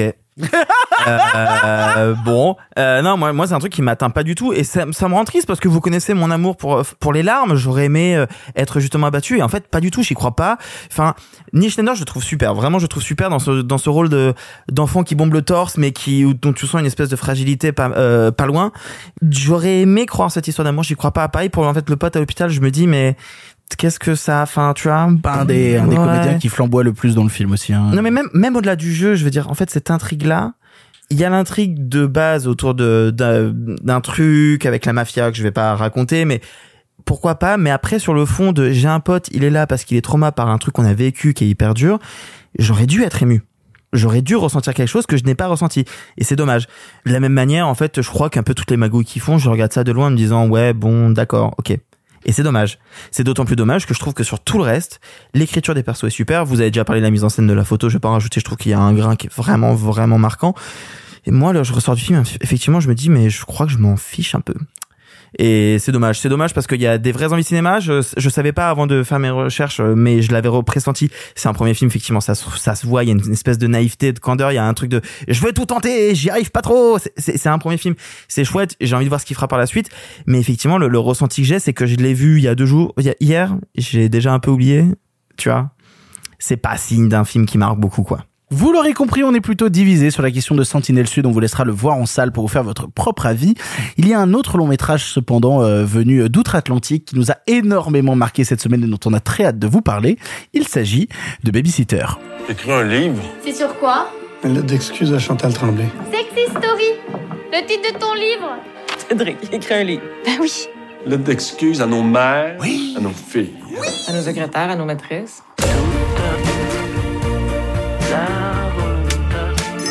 Avec du sucre. Parfait. T'es rendu avec une esclave. Ça lui dérange pas de faire des extras? Les danseuses sont des extras. Pas les nounous. Elle préfère l'appellation babysitter. Et si vous aviez vu ce que j'ai trouvé comme costume de babysitter, vous auriez été super mal à l'aise. Moi, je suis pas mal à l'aise. Avez-vous encore besoin de moi?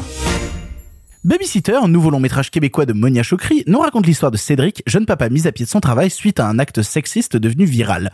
Pour se racheter, il va écrire un livre avec son frère afin de questionner sa misogynie, tandis que s'installe chez lui une mystérieuse babysitter prête à chambouler l'existence de sa famille. On l'a tous vu ici et je vais laisser la parole à Alexis. Alexis, qu'est-ce que tu as pensé de Babysitter? Eh ben, j'ai beaucoup aimé Babysitter. Je trouve que c'est un film vraiment très réussi. Je crois que c'est la première fois que je t'entends dire dans cette émission, j'ai beaucoup aimé. Euh, c'est c'est rare que ça arrive en vrai. Oui, mais parce qu'il y a des fois où c'est implicite. Hein, J'ai pas besoin de dire que j'ai beaucoup aimé Empire du Soleil, les gens savent. mais euh, euh, non, moi je trouve que c'est un film réussi. Je trouve que surtout, c'est une comédie, hein, euh, évidemment, euh, qui a pour trait un paquet de sujets de société récents, la manière dont les hommes voient les femmes, la manière dont les femmes voient les hommes, comment les uns communiquent avec les autres, etc. Et je trouve que ce qui est vraiment d'entrée de jeu au bout de 5-6 minutes très rafraîchissant dans le film, c'est que c'est un film qui est drôle parce qu'il tape un peu sur tout le monde. C'est-à-dire qu'il y a des femmes drôles, il y a des hommes drôles, il y a des interactions de personnages qui sont, qui sont vraiment bien pensées et c'est pas juste on va prendre une catégorie de personnes et on va les pointer du doigt et rigoler parce que c'est réconfortant. Non, c'est un film qui, mine de rien, par moment, frôle presque un peu le malaise. Parce qu'on se dit, oula, euh, là, je suis confronté à des situations un peu, euh, un peu... Ouais, alors, je vois Arthur qui me fait des grands signes. Moi, je trouve pas qu'il aille dans le malaise à aucun moment. Je trouve qu'il, justement, il flirte avec, il le, il- juste, il souligne sa présence. Il te dit qu'il est là, mais il va pas se vautrer dedans comme peuvent le faire certaines comédies qui, justement, veulent faire du cringe et veulent faire du, veulent mettre leurs spectateurs à épreuve. Là, c'est pas ce qu'il fait. C'est-à-dire que, pour moi, le film est toujours bienveillant, toujours certes caustique, mais jamais vraiment dérangeant. Et moi, j'ai passé un vrai bon moment. C'est-à-dire que le seul regret que j'ai eu face à Babysitter, c'est de pas le voir en salle, parce que j'ai malheureusement pas pu le voir en salle à cause de mon planning, parce que je pense que j'aurais vraiment vécu bah, une vraie expérience de comédie de cinéma en fait, avec mon paquet de popcorn, mes potes, et on passe un bon moment. Et en plus, on est face à une proposition comique qui est vraiment différente de ce qu'on voit d'habitude en grande partie parce que Monia Chokri a mis le paquet sur la mise en scène. C'est presque, je dis bien presque, la limite du film. C'est que le film est tellement frénétique dans ses zooms, dans son montage, dans ses cadrages, que parfois c'est presque un peu trop. Parfois on sent que ah, telle scène aurait mérité d'être un moment de pause dans le récit, et comme il y a 36 000 plans, c'est pas un moment de pause, c'est encore une fois un moment très énergique. Le film a un petit peu de mal à trouver le bon rythme là-dessus. Néanmoins, c'est rafraîchissant, c'est fun, c'est nouveau, il y a des vraies intentions de mise en scène, il y a des intentions de décor, il y a des intentions de cadrage qui sont vraiment très rafraîchissantes. C'est drôle, c'est très bien écrit, très bien interprété. Je précise que j'ai pas vu, moi, le précédent film de Monia Chokri qui était son premier, je crois. Je vais en parler juste après. La Qui femme de était mon déjà canon. Euh, Bah moi, que- j'aime pas du tout. Mais moi, je, je n'avais vu que la bande-annonce qui m'avait vraiment donné envie de pas le voir pour le coup. Parce que j'avais vraiment l'impression d'être confronté à une espèce de petit film d'auteur un peu mignon, un peu plan-plan, qui moi me satisfait pas trop. Et celui-là, je l'ai découvert à brûle pour point sans avoir rien vu. Et j'ai pris une vraie claque. Par curiosité, j'irai peut-être voir le, le précédent film de Monia Chokri quand même. Mais j'ai presque l'impression que par moment, elle essaie de le, de le compenser. Elle essaie de compenser le fait d'avoir démarré avec un petit film d'auteur un peu mignon en allant vraiment dans des partis pris visuels très radicaux. Et ça, ça me plaît. Donc euh, moi, je trouve que c'est un film qui est vraiment, euh, qui est vraiment cool. Et j'ai pas envie d'en dire plus que ça pour pas euh, bah, gâcher le plaisir des spectateurs. Alors moi justement j'avais vu son précédent, j'avais vu La femme de mon frère, euh, qui moi m'avait déçu à l'époque parce que Monia Chokri forcément s'était fait connaître aussi à travers le cinéma de Xavier Dolan, notamment euh, sa présence dans Les Amours imaginaires et tout, et donc forcément quand on arrivait dans La femme de, euh, de mon frère, certes le film souffrait d'une certaine comparaison et il y avait des envies d'aller justement à un moment comparer l'œuvre de Dolan au premier film de Monia Chokri. C'était pour moi la limite que j'avais un peu avec le film, c'est que je trouvais qu'il avait du mal à trouver ses marques parce qu'il était dans une sorte d'entre-deux, à vouloir à un moment s'inspirer d'un auteur avec qui il avait travaillé, en même temps avoir du mal à développer son propre style. Et donc quand j'arrive euh, devant devant euh, Babysitter, je suis un peu inquiet parce que justement la femme de mon frère m'a déçu. J'y voyais les prémices de quelque chose, mais j'étais vraiment resté en dehors à 2000%. Et quand je regarde Babysitter, je me dis ok c'est génial, c'est génial, vraiment. Allez voir Babysitter en salle, c'est génial. Tu en parlais, il y a une rythmique comique qui est absolument folle. Il y a un travail sur le montage qui est dingo. Mais en fait, moi, ce qui m'intéresse même au-delà de ça, c'est qu'il n'y a pas une scène qui a pas une nouvelle idée d'image. Et ça, ça me plaît. C'est-à-dire notamment à chaque fois, il n'y a pas une, y a pas une scène en fait qui va pas travailler un nouvel artifice du cinéma. Et ça, c'est passionnant sur comment chaque nouvel artifice utilisé dans une scène va permettre de raconter quelque chose de signifiant. Parce que faire de l'artifice pour faire juste de l'artifice, euh, c'est avoir de la gueule, mais rien raconter avec. Là, tout est signifiant en permanence. Notamment, il y a toute une scène moi qui m'a halluciné sur le travail du panneau, où toute la scène est faite justement avec des panneaux. Et quand à un moment le cadre ne panote pas, c'est une traversée juste d'un personnage dans un couloir où le cadre est fixe, mais là c'est la lumière qui panote. Elle est en train de marcher dans le couloir et t'as juste par la fenêtre la lumière qui monte et qui donc fait monter les ombres sur le mur il y a une inventivité sur comment travailler les valeurs du récit pour réussir à ce que ce soit signifiant dans l'image. Avec justement, je vous parlais de la lumière qui, qui panote, c'est continuellement inventif. Il y a un travail du clair-obscur, il y a un travail du flou. Il y a une dimension aussi fantastique et horrifique par instant. Parce que là, on parle de tout l'aspect comédie, mais le film va aussi s'amuser à jouer sur les ruptures de ton et qui viennent profondément surprendre quelque chose qui semble parfois idyllique, un peu fantasmé, d'une certaine naïveté, et qui soudainement nous ramène à une réalité très brute, très dure, et c'est au moment où le film plonge dans le fantastique et dans l'horreur qu'il est proche de la réalité. Je pense notamment à une scène à moitié dans le noir, dans une chambre d'enfant, qui m'a bordel de terrifier, et je ne pensais pas que Babysitter me ferait autant rire, et soudainement m'apporterait cette pure euh, réflexion sur la terreur. Il y a aussi, des- il y a toute une scène de discussion où on travaille sur les lens flares et le fait que l'utilisation des lens flares permet de travailler les reflets de chaque personnage et des travails de surimpression par instant. Vraiment, si vous aimez l'image stimulante au cinéma, qui en plus est signifiante comme je le disais, c'est brillant et en plus ça vient s'inspirer de thrillers italiens, il y a des choses comme ça dans le film que je trouve vraiment vraiment passionnant. Euh, et ça va te pair aussi et on pourrait aller plus loin avec le travail du son parce qu'il y a plein d'instants où les bruitages viennent justement enrichir tout ça.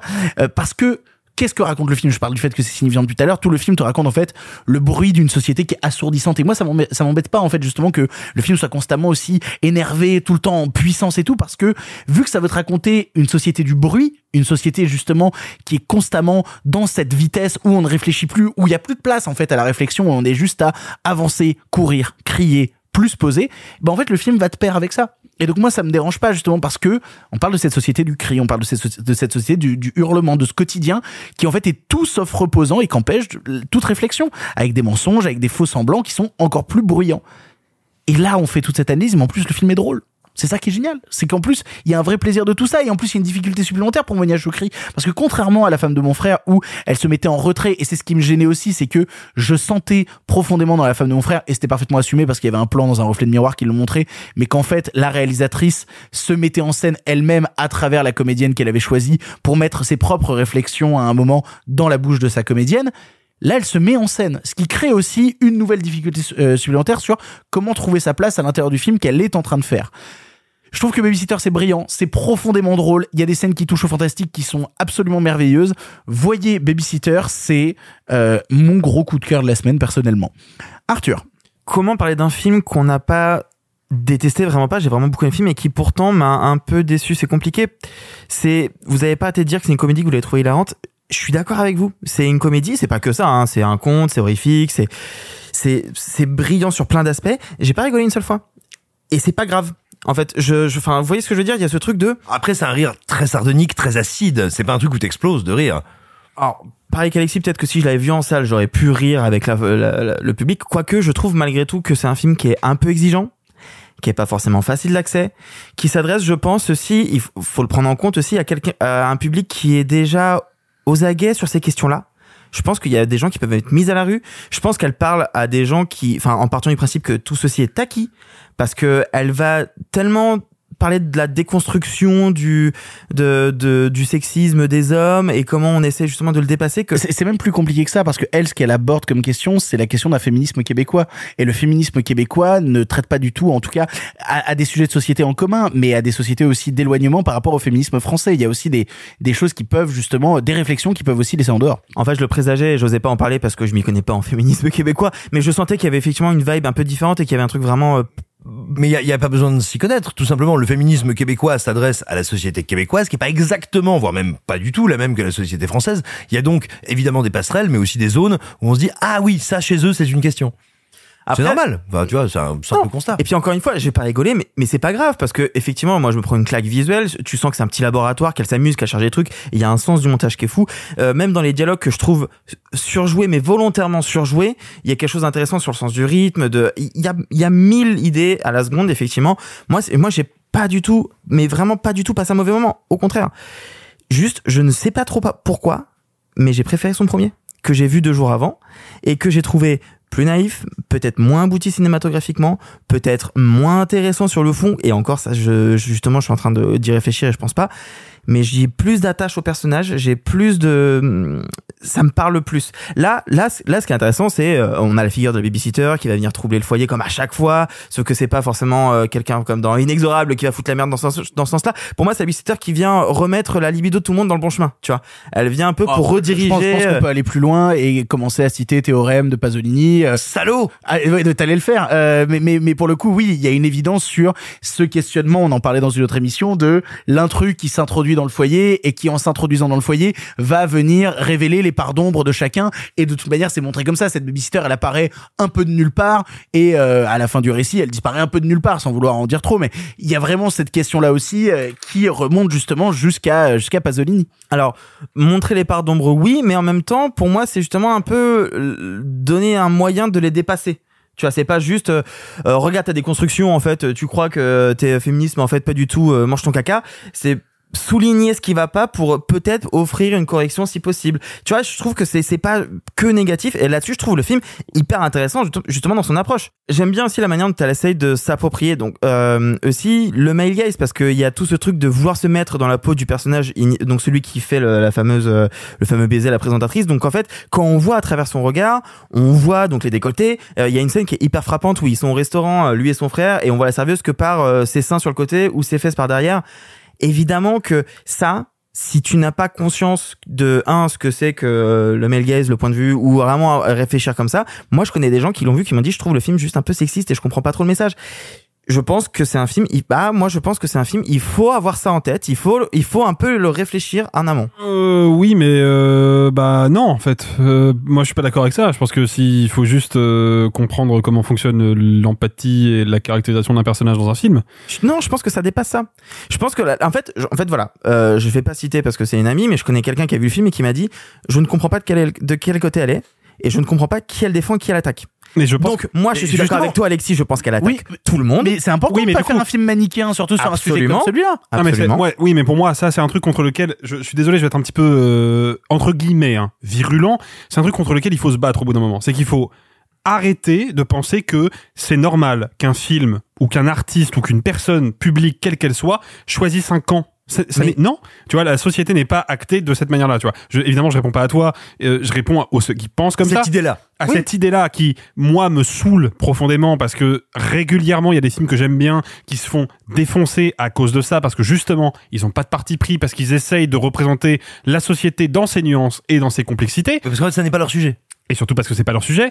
Euh, moi, pour moi, quand tu admets l'idée qu'un film, c'est avant toute chose prendre le point de vue d'un personnage et chercher à faire pénétrer ton spectateur dans le point de vue de ce personnage, évidemment que la scène du café, elle t'apparaît plus du tout comme bizarre, parce que t'es dans le point de vue du mec, dans le point de vue du mec qui s'est jamais posé la question du regard qu'il portait jusqu'au jour où il se la pose. Qu'est-ce que ça implique Mais et que surtout, attends, te mettre dans ce point de vue, voir ce que ce point de vue a d'absurde, ou on va dire, pour utiliser un terme récurrent actuellement, problématique, ça n'est pas nécessairement l'accuser et le juger. C'est constater que ce point de vue est absurde. Non, mais en fait, deux choses. Je suis tout à fait d'accord avec vous et je l'ai ressenti comme ça et c'est en ça que le film m'intéresse.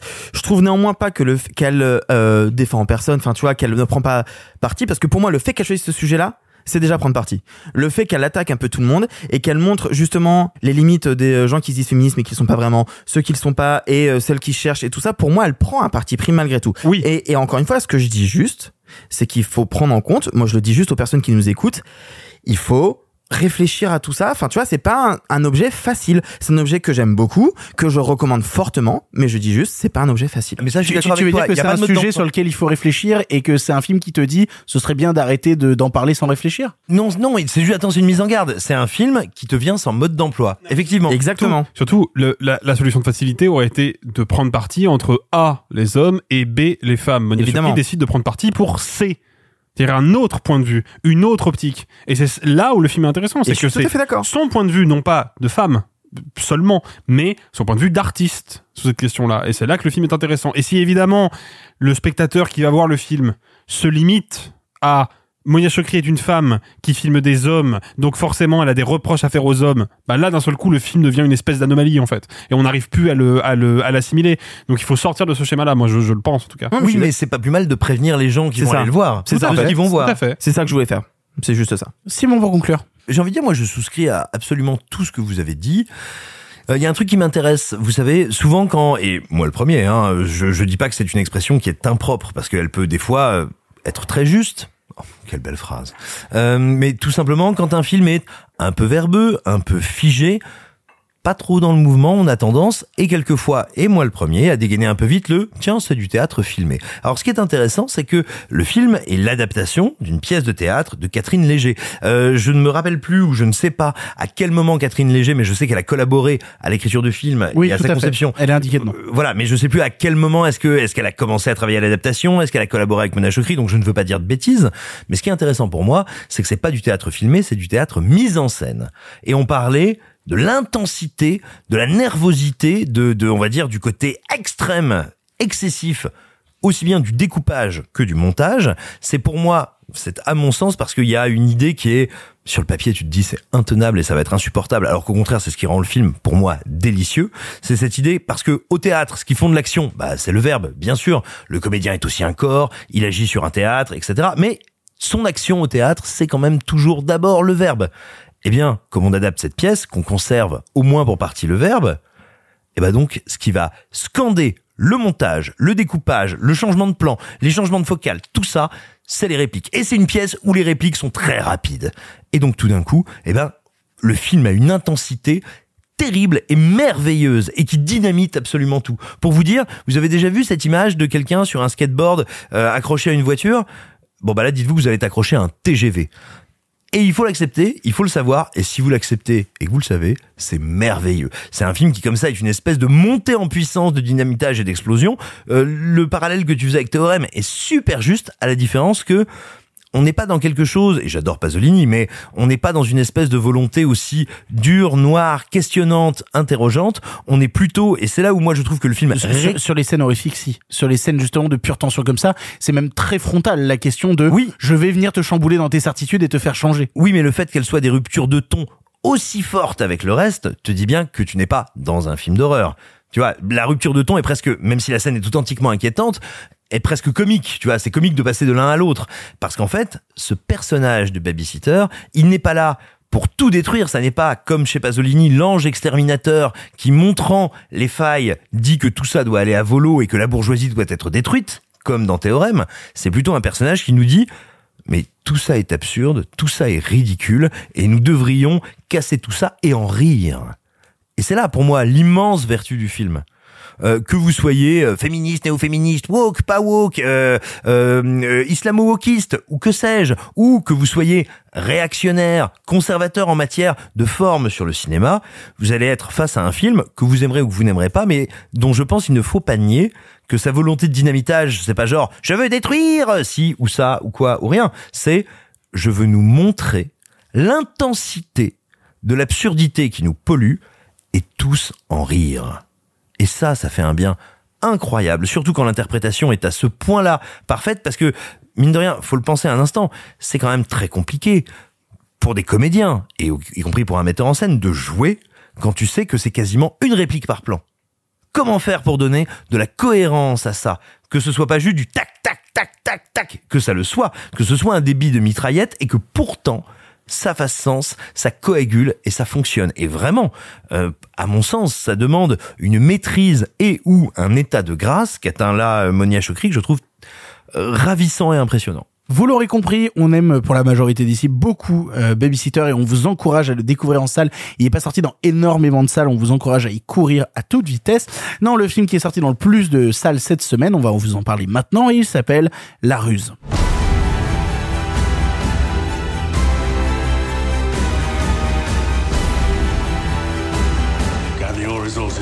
Resources. Put mincemeat in the works as of now.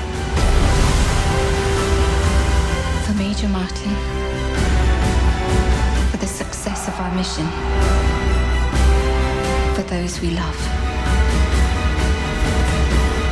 The die is cast. There is no turning back. La Ruse, long métrage historique de John Madden avec Colin Firth, se déroule en 1943 alors que les Alliés sont résolus à briser la mainmise d'Hitler sur l'Europe. Pour ça, deux officiers britanniques décident de monter un coup afin de faire croire aux forces allemandes qu'ils comptent envahir la Grèce, tout cela avec le faux cadavre d'un soi-disant agent secret disparu.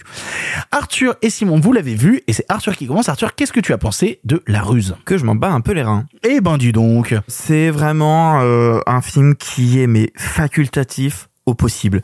C'est un film qui pendant 1h30 va faire de la fanfiction quand toi, euh, quand t'étais au lycée et que t'imaginais euh, ce qui se passait si euh, Edward était avec toi et qu'il te regardait et qu'il te faisait un petit clin Il d'œil. se passait plein de trucs si Edward y était avec moi. Je trouve que c'est creux au possible. En fait, non. T'as lu Si mon suis- journal intime, Arthur? Oui.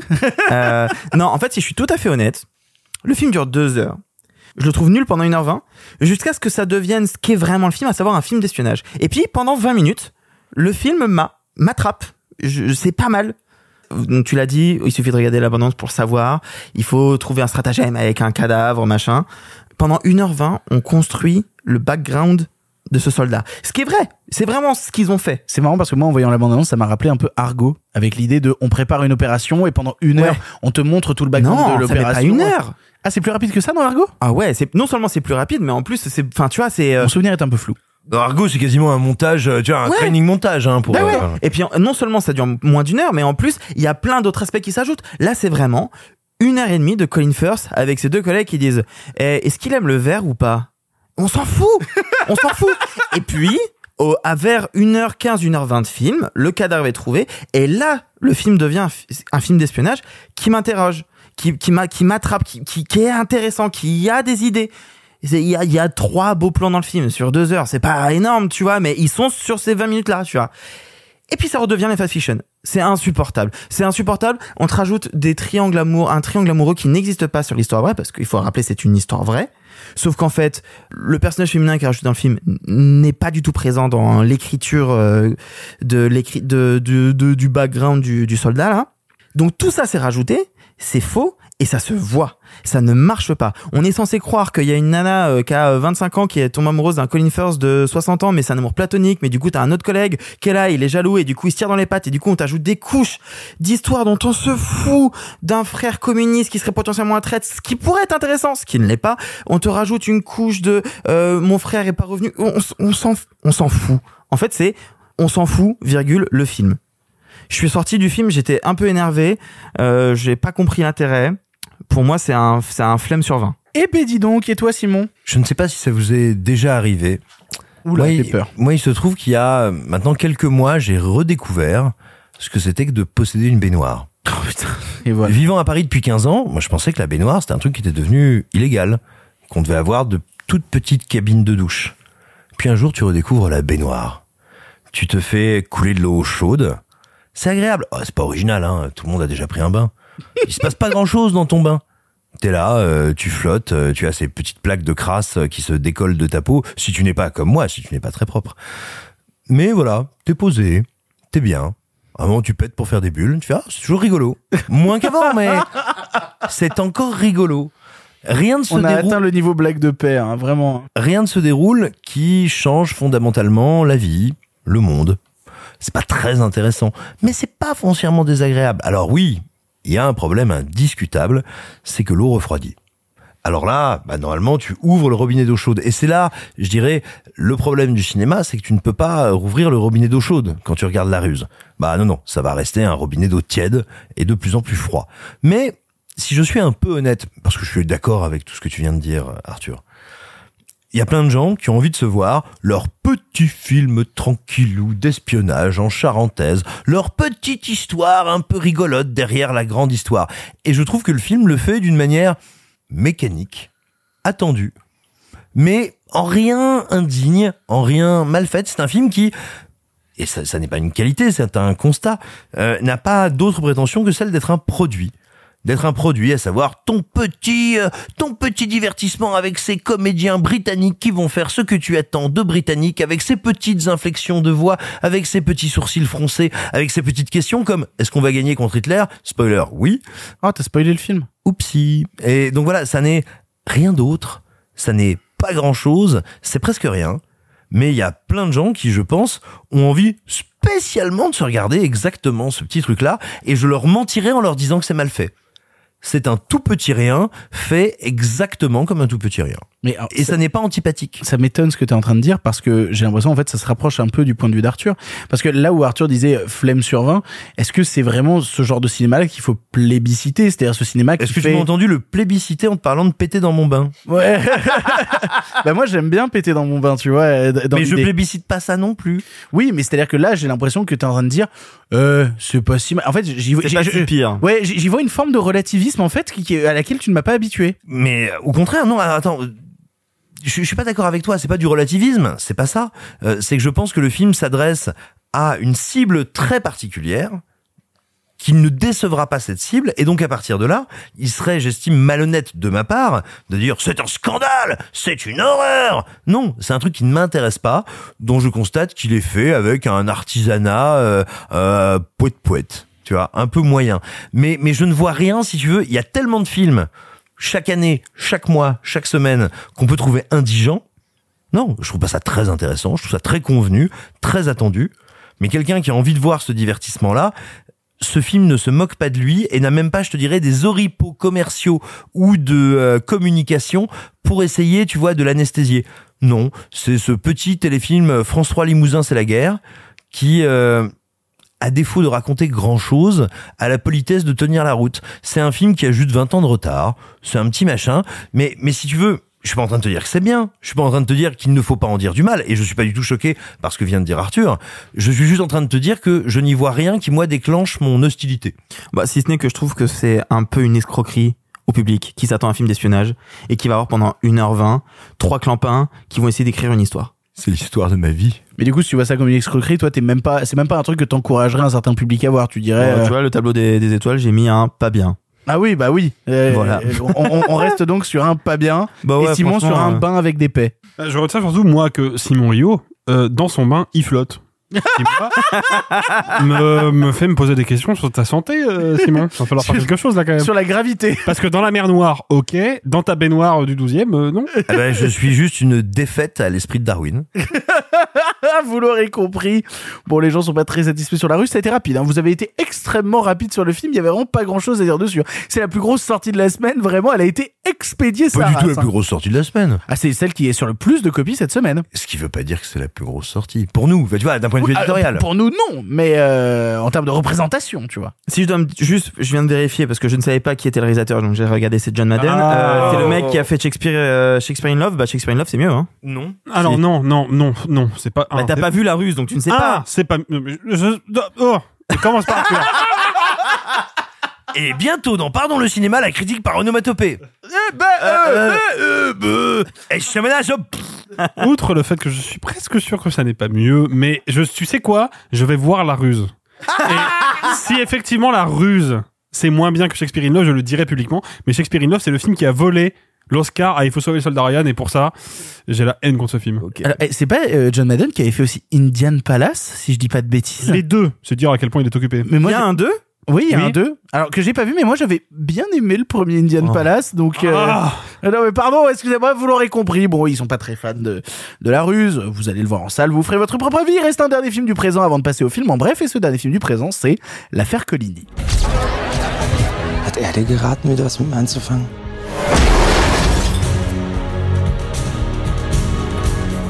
Es war damals eine andere Zeit. War es gerecht?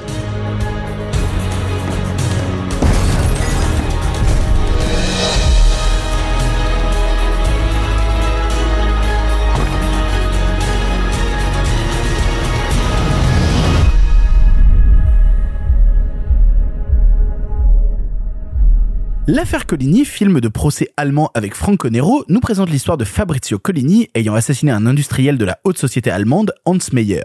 Qu'est-ce qui a motivé ce passage à l'acte? Pourquoi le principal suspect reste mutique?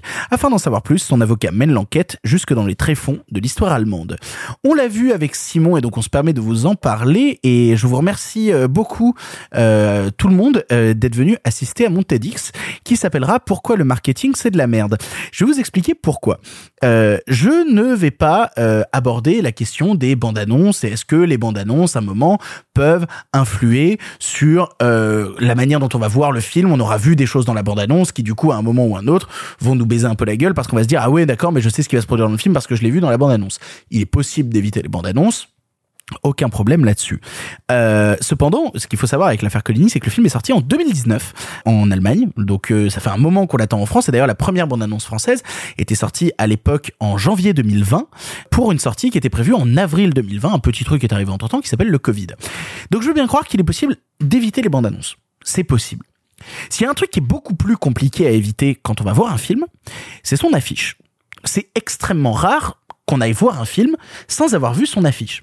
Et donc il est très difficile d'aller voir l'affaire Coligny sans avoir vu l'énorme drapeau du Troisième Reich qui se trouve sur l'affiche de l'affaire Coligny.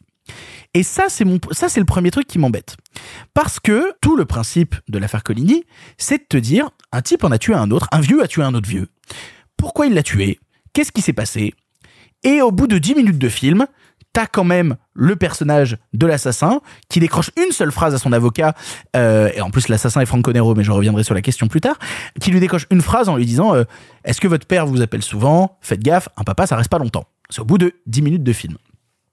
Et donc en fait j'ai pas trois neurones.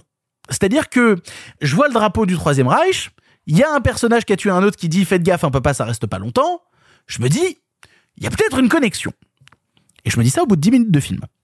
Ce qui m'embête, c'est que le film dure 1h50 et que eux découvrent le sens derrière pourquoi le meurtre, blablabla, au bout d'une heure cinq de film, sur 1h50. Et moi, ce qui m'emmerde un petit peu à ce moment-là, c'est que pendant 1h05, en tant que spectateur, je sais déjà quelle est la grosse révélation qui est censée être le twist de milieu de film qui va relancer l'intrigue. Et donc pendant une heure de film, je m'emmerde. Je m'emmerde parce que je vois des, des, personnages tirés sur la corde, mais vraiment une corde tellement tirée, vraiment le, le, le putain la, la, ficelle du string de Guy Carlier quoi. Vraiment un truc tiré. Vos visages me suffiront. Euh... le problème c'est que j'ai visualisé du coup Guy bah, Carlier oui. en string. Et, et ben il est très beau. Il euh, y a vraiment un truc où pendant une heure c'est horrible parce que en tant que spectateur, je sais très bien quelle va être la révélation. Je l'ai compris, la révélation. Et pendant une heure, je vois des personnages me dire Oh là là, qu'est-ce que ça va être? Qu'est-ce qui, Pourquoi, est-ce qu'il a fait ça? Je comprends pas. Et ça m'embête parce que derrière, il y a une super idée de film. Parce que c'est un film de procès où le personnage de l'avocat est quasiment parti pris dans l'affaire. Il est vraiment sur le fil en permanence. C'est-à-dire que il fait pas partie de la famille de la personne qui a été assassinée, mais la personne qui a été assassinée a été comme un père de substitution pour lui. Et donc, du coup, il se retrouve lui-même dans une position un peu compliquée parce qu'il connaît tous les gens qui sont censés être contre lui dans l'affaire. Parti pris de film intéressant. On est vraiment sur le fil. Mais pendant une heure, ils en font rien. Et puis surtout, en termes d'en faire rien, il y a Franco Nero dans le film. C'est quand même pas n'importe qui, Franco Nero. C'est Monsieur Django, s'il vous plaît. Il y a Franco Nero, et pendant une heure de film, Franco Nero, il est assis, il dit rien. Il est en fond, en flou, et il ne fait rien. Et au bout d'une heure cinq de film, donc une heure cinq sur une heure cinquante, je rappelle, au bout d'une heure cinq de film, on découvre quelle est l'immense révélation que tu avais compris au bout de dix minutes, et enfin le film démarre. Et vous savez à quel point j'aime les films de procès? Enfin, le film de procès démarre. Et on rentre dans une dynamique intéressante. Parce que c'est l'histoire d'un avocat qui doit trouver les failles d'un système en allant explorer des textes de loi des années 60 pour essayer de comprendre pourquoi euh, certaines personnes qui ont commis des crimes de guerre pendant le Troisième Reich, à un moment ou un autre, eh ben, ils n'ont pas été jugés et comment ça a eu des implications sur la vie des personnes qui ont perdu des proches pendant la Seconde Guerre mondiale. C'est intéressant parce que là, c'est une phase, je découvre littéralement quel est l'état de la loi allemande sur les crimes de guerre du Troisième Reich, chose que moi, en tant que Français, je ne connais absolument pas. Donc déjà, ça m'explique des choses, et en même temps, j'y vois un film de procès passionnant parce que je vois un mec qui lui-même, étant allemand, n'a pas étudié ces textes de loi, ne sait pas comment faire avec, et va essayer de se dépatouiller, euh, de se- dépatouiller pour créer quelque chose de cette affaire-là. Et là, ça me touche, là, ça me parle, là, il y a des témoignages puissants, là, il y a des scènes flashback qui se passent pendant la Seconde Guerre mondiale, et où putain, ça fonctionne, il y a une ambiance de dingue, la photo se réveille, et on se dit merde, si vous aviez tant besoin en termes de marketing de le mettre sur l'affiche, fallait me le balancer au bout d'un quart d'heure. Parce que sinon, pendant moi, une heure et quart, je m'emmerde à crever. Et ça m'embête parce que j'aurais aimé que ce truc-là soit le point de départ du récit. Parce que j'ai vraiment l'impression de passer, en tant que spectateur, une moitié de film qui ne me sert à rien. Et c'est dommage parce que quand la deuxième moitié démarre, bah putain, la deuxième moitié, c'est un vrai bon film de procès, quoi. C'est vraiment un super film de procès. Donc je suis vraiment le cul entre deux chaises. Simon. Alors moi, je suis pas tout à fait d'accord avec toi euh, pour plusieurs raisons. J'entends ce que tu dis sur l'affiche. Il me semble que d'un point de vue commercial, moi, je peux pas reprocher à, à ceux qui font le film, le distribuent, pensent son commerce, euh, de l'utiliser pour une raison toute bête. C'est l'adaptation d'un énorme best-seller, y compris en France, qui mettait ça en avant. Et donc, j'ai envie de te dire, ah, il serait, ce serait un peu incohérent de ne pas le faire. J'ajouterais quelque chose, mais euh, je veux pas du tout le dire comme euh, pardon moi je sais enfin je veux pas le dire comme ça parce que je me trompe peut-être mais n'oublions pas que nous sommes face à un film allemand qui s'adresse donc prioritairement à un public allemand lequel sait combien il y a une espèce d'énorme ambivalence en Allemagne sur à la fois la reconnaissance des crimes de guerre la reconnaissance du rôle de l'Allemagne, mais une infiniment plus problématique ambiguïté sur la reconnaissance des individus. N'oublions pas, et on peut voir peut-être dans euh, ce personnage de, de notable industriel qui se fait assassiner dès le début une résurgence, un écho, par exemple, d'un certain Rei- Reinhard Reinhard Heun, qui est un ancien général nazi, qui est devenu le théoricien du management moderne et du management moderne qu'on a dans toutes nos boîtes occidentales, États-Unis compris, hein, et qui est entre autres à l'origine de ce qu'on pourrait appeler en science-fiction le fait que Philippe Cadic ait dit, enfin pas dit, mais écrit cette idée que la logique du camp, ou ce que Ballard aussi a écrit, que la logique du camp avait gagné. Eh ben, Heun, non seulement il n'a pas été assassiné, mais quand il a, quand il est décédé, qu'il a eu ses obsèques, il a eu des obsèques nationales. Et donc il y a cette conscience dans une grande partie des Allemands de à la fois nous avons reconnu les crimes, mais nous n'avons pas reconnu les criminels. Oui, mais alors, si c'est une évidence aussi forte pour le public allemand, pourquoi en faire un mystère? Pourquoi faire d'une évidence un mystère et donc du coup tendre un Eh récit qui a pas besoin d'être aussi eh ben tendu alors, j'en arrive- sur une vide sur du vide J'en arrive à ça. Je peux entendre que pour un public français, c'est un peu euh, bizarre, désarçonnant ou décevant. Mais non, en fait, pour un public allemand, c'est pas pris comme ça. C'est pris comme, c'est pas pour rien que le film se passe en 2001, pas de nos jours. C'est pris comme cette époque où il y a encore des gens qui ne savaient pas, où on ne savait pas publiquement, et où en fait on avait réussi à le maquiller. Mais effectivement, nous on n'a pas cette donnée-là. C'est-à-dire que le public allemand le voit pas comme nous. C'est pas un mystère pour le public de base du film qui le regarde. C'est pas un mystère du tout. On sait tout de suite que ça va être lié à ça, et c'est oh mon dieu comment le droit et la loi littéralement, hein, la manière dont nous orchestrons et ordonnons nos relations euh, et les relations de nos volontés ont maquillé ça. Et je trouve que là-dessus, le film qui a pas une mise en scène très intéressante, qui a pas un montage ou une photo oui et puis surtout passionnant. tout, tout ça est enrobé autour d'une histoire amoureuse d'une vacuité extrême Oui, quoi. mais qui prend pas tant de temps que ça. Oh, bah quand même ça devient un des moteurs du récit à un moment et Oui, mais parce qu'elle te, montre, tristoun. elle te montre que la bourgeoisie a reçu, y compris dans son corps, l'ordre, la, pas l'ordre, mais la, euh, l'idée de devoir absorber ça. Et c'est ça. C'est une relation amoureuse bourgeoise qui doit absorber le contre-choc de ça. Et c'est en cela, je te dirais que moi, la première heure m'intéresse plus, parce que la première heure, elle, alors certes, elle est moins didactique, moins excitante que ce qui vient après, mais moi, la première heure, moi, la première heure, elle me montre et elle me démontre qu'il y a de bonne foi une partie du corps social pour qui tout cela a disparu. Et je trouve ça très intéressant. Encore une fois, dans un film qui est mise en scène de manière fonctionnelle, qui est pas fascinant, euh, sur tous ces artefacts de cinéma, mais que je trouve extrêmement intéressant sur le regard qu'il porte sur comment le droit n'est pas seulement une manière de reconnaître les crimes, c'est aussi une manière de les oublier. Vous l'aurez compris, on est divisé sur l'affaire Coligny. On vous laissera le voir en salle pour vous faire votre propre avis. Il y a des films en bref cette semaine. Il y a trois films en bref. C'est l'heure des films en bref. Ça va durer encore longtemps. Eh bien, vous, qu'est-ce que vous faites dans les bras de mon cocher? Vous en avez encore beaucoup du sensationnel comme ça Pourquoi vous pensez qu'on ne prend pas le cinéma au sérieux Cette ligne est sur écoute. Il va me falloir être bref. En bref, cette semaine, Ma famille afghane est un long métrage d'animation se déroulant à Kaboul en 2001. Hera, jeune femme tchèque, a tout quitté par amour pour suivre son mari Nazir. Elle devient alors la témoin et l'actrice de bouleversements dans la société afghane de l'époque. Arthur, tu as vu le film, qu'est-ce que tu en as pensé en bref? Euh, déjà pour recontextualiser un petit peu, c'est un film qui est réalisé par, euh, euh, j'espère que je vais bien prononcer, euh, Makiela Vlatova. Ça va? Oui. Vla- Vlatova? Je sais pas, je l'ai pas, vu- je l'ai pas vu écrire. Bref, une cinéaste qui, pour ceux qui s'intéressent un peu à l'animation, euh, est un nom un peu connu puisqu'elle a quand même déjà été nommée aux Oscars, elle a gagné un ours d'or. Euh, et c'est un premier film qui a été récompensé à Annecy, qui a été nommé aux Golden Globes. Bref, c'est quand même pas rien et c'est très travaillé. Euh, objectivement, si on travaille sur le, le- si on parle juste sur la matière première, c'est très beau. C'est très fin, c'est euh, c'est fluide, c'est sobre, c'est un film qui est hyper agréable à regarder. Vraiment, il y a, y a quelques idées de ciné par-ci par-là, de cadre, de manière de vouloir raconter des choses sans vraiment les dire. C'est très chouette. C'est très chouette. Sur le fond, il y a un truc que moi je trouve intéressant, c'est que contrairement à beaucoup de films d'animation que je vois, j'ai pas la prétention de dire que je vois tout et que je, je vois tout ce qui sort, c'est pas vrai. Mais de ce que je vois, c'est l'une des rares fois où on décide de s'attaquer à un sujet qui aurait pu être un, un film en live action en fait et qui n'a pas un petit élément un peu fantastique, un peu machin, tu vois. C'est un film d'animation qui s'attaque à un sujet qui aurait pu être filmé, mais qui fait le choix de ne pas l'être. Et en ça, ça m'intéresse. Il y a des choses qui sont qui sont assez fortes. Euh, il y a dans le titre l'indice euh, même du truc parce que alors pour contextualiser encore une fois, c'est une adaptation d'un livre de oh là là Petra Prochka Prochaskova Petra Prochaskova je vis pour toi qui essaie de prononcer les noms que t'arrives pas à prononcer. C'est quoi les films que tu demandes de regarder. Euh, Donc un livre où euh, une- d'une journaliste qui a raconté sa propre histoire, donc tchèque euh, qui se marie avec un Afghan et qui déménage en 2001, euh, voilà. Alors je vais être transparent, je ne connais pas le bouquin. Donc je ne sais pas ce qu'elle a choisi d'adapter ou pas, mais il me semble qu'il y a un point de vue de la réalisatrice qui est assez évident. Euh, c'est que comme l'indique le titre, elle ne parle pas que de cette femme-là, mais elle parle de toute la famille.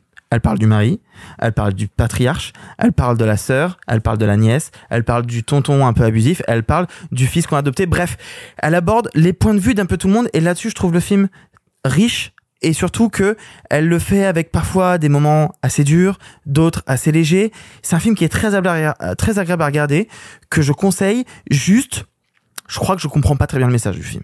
J'arrive pas à savoir si on va dans la défense du droit des femmes ou si on culpabilise un peu les gens. En fait, elle, elle alterne dans un truc qui, je trouve, est déséquilibré, où c'est entre le pathos, c'est euh, une espèce de jugement un peu naïf. Je sais pas en fait, et je trouve ça un peu dommage. Ça n'empêche pas que le film est, vraiment euh, tout à fait respectable et, et très agréable à regarder. Je pense que juste c'est un film dont on ressort en disant c'était chouette, mais bon, euh, c'était chouette. Tu, je sais pas si vous sentez la nuance dans mon c'était chouette. Dans le C'était chouette. deuxième, tu vois, le deuxième était un peu différent du premier. Ouais, ouais. C'était chouette. Tu, tu peux essayer de reprononcer euh, le nom de, de l'autrice du bouquin, s'il te plaît? Prochaskova. Bravo Félicitations. Voilà.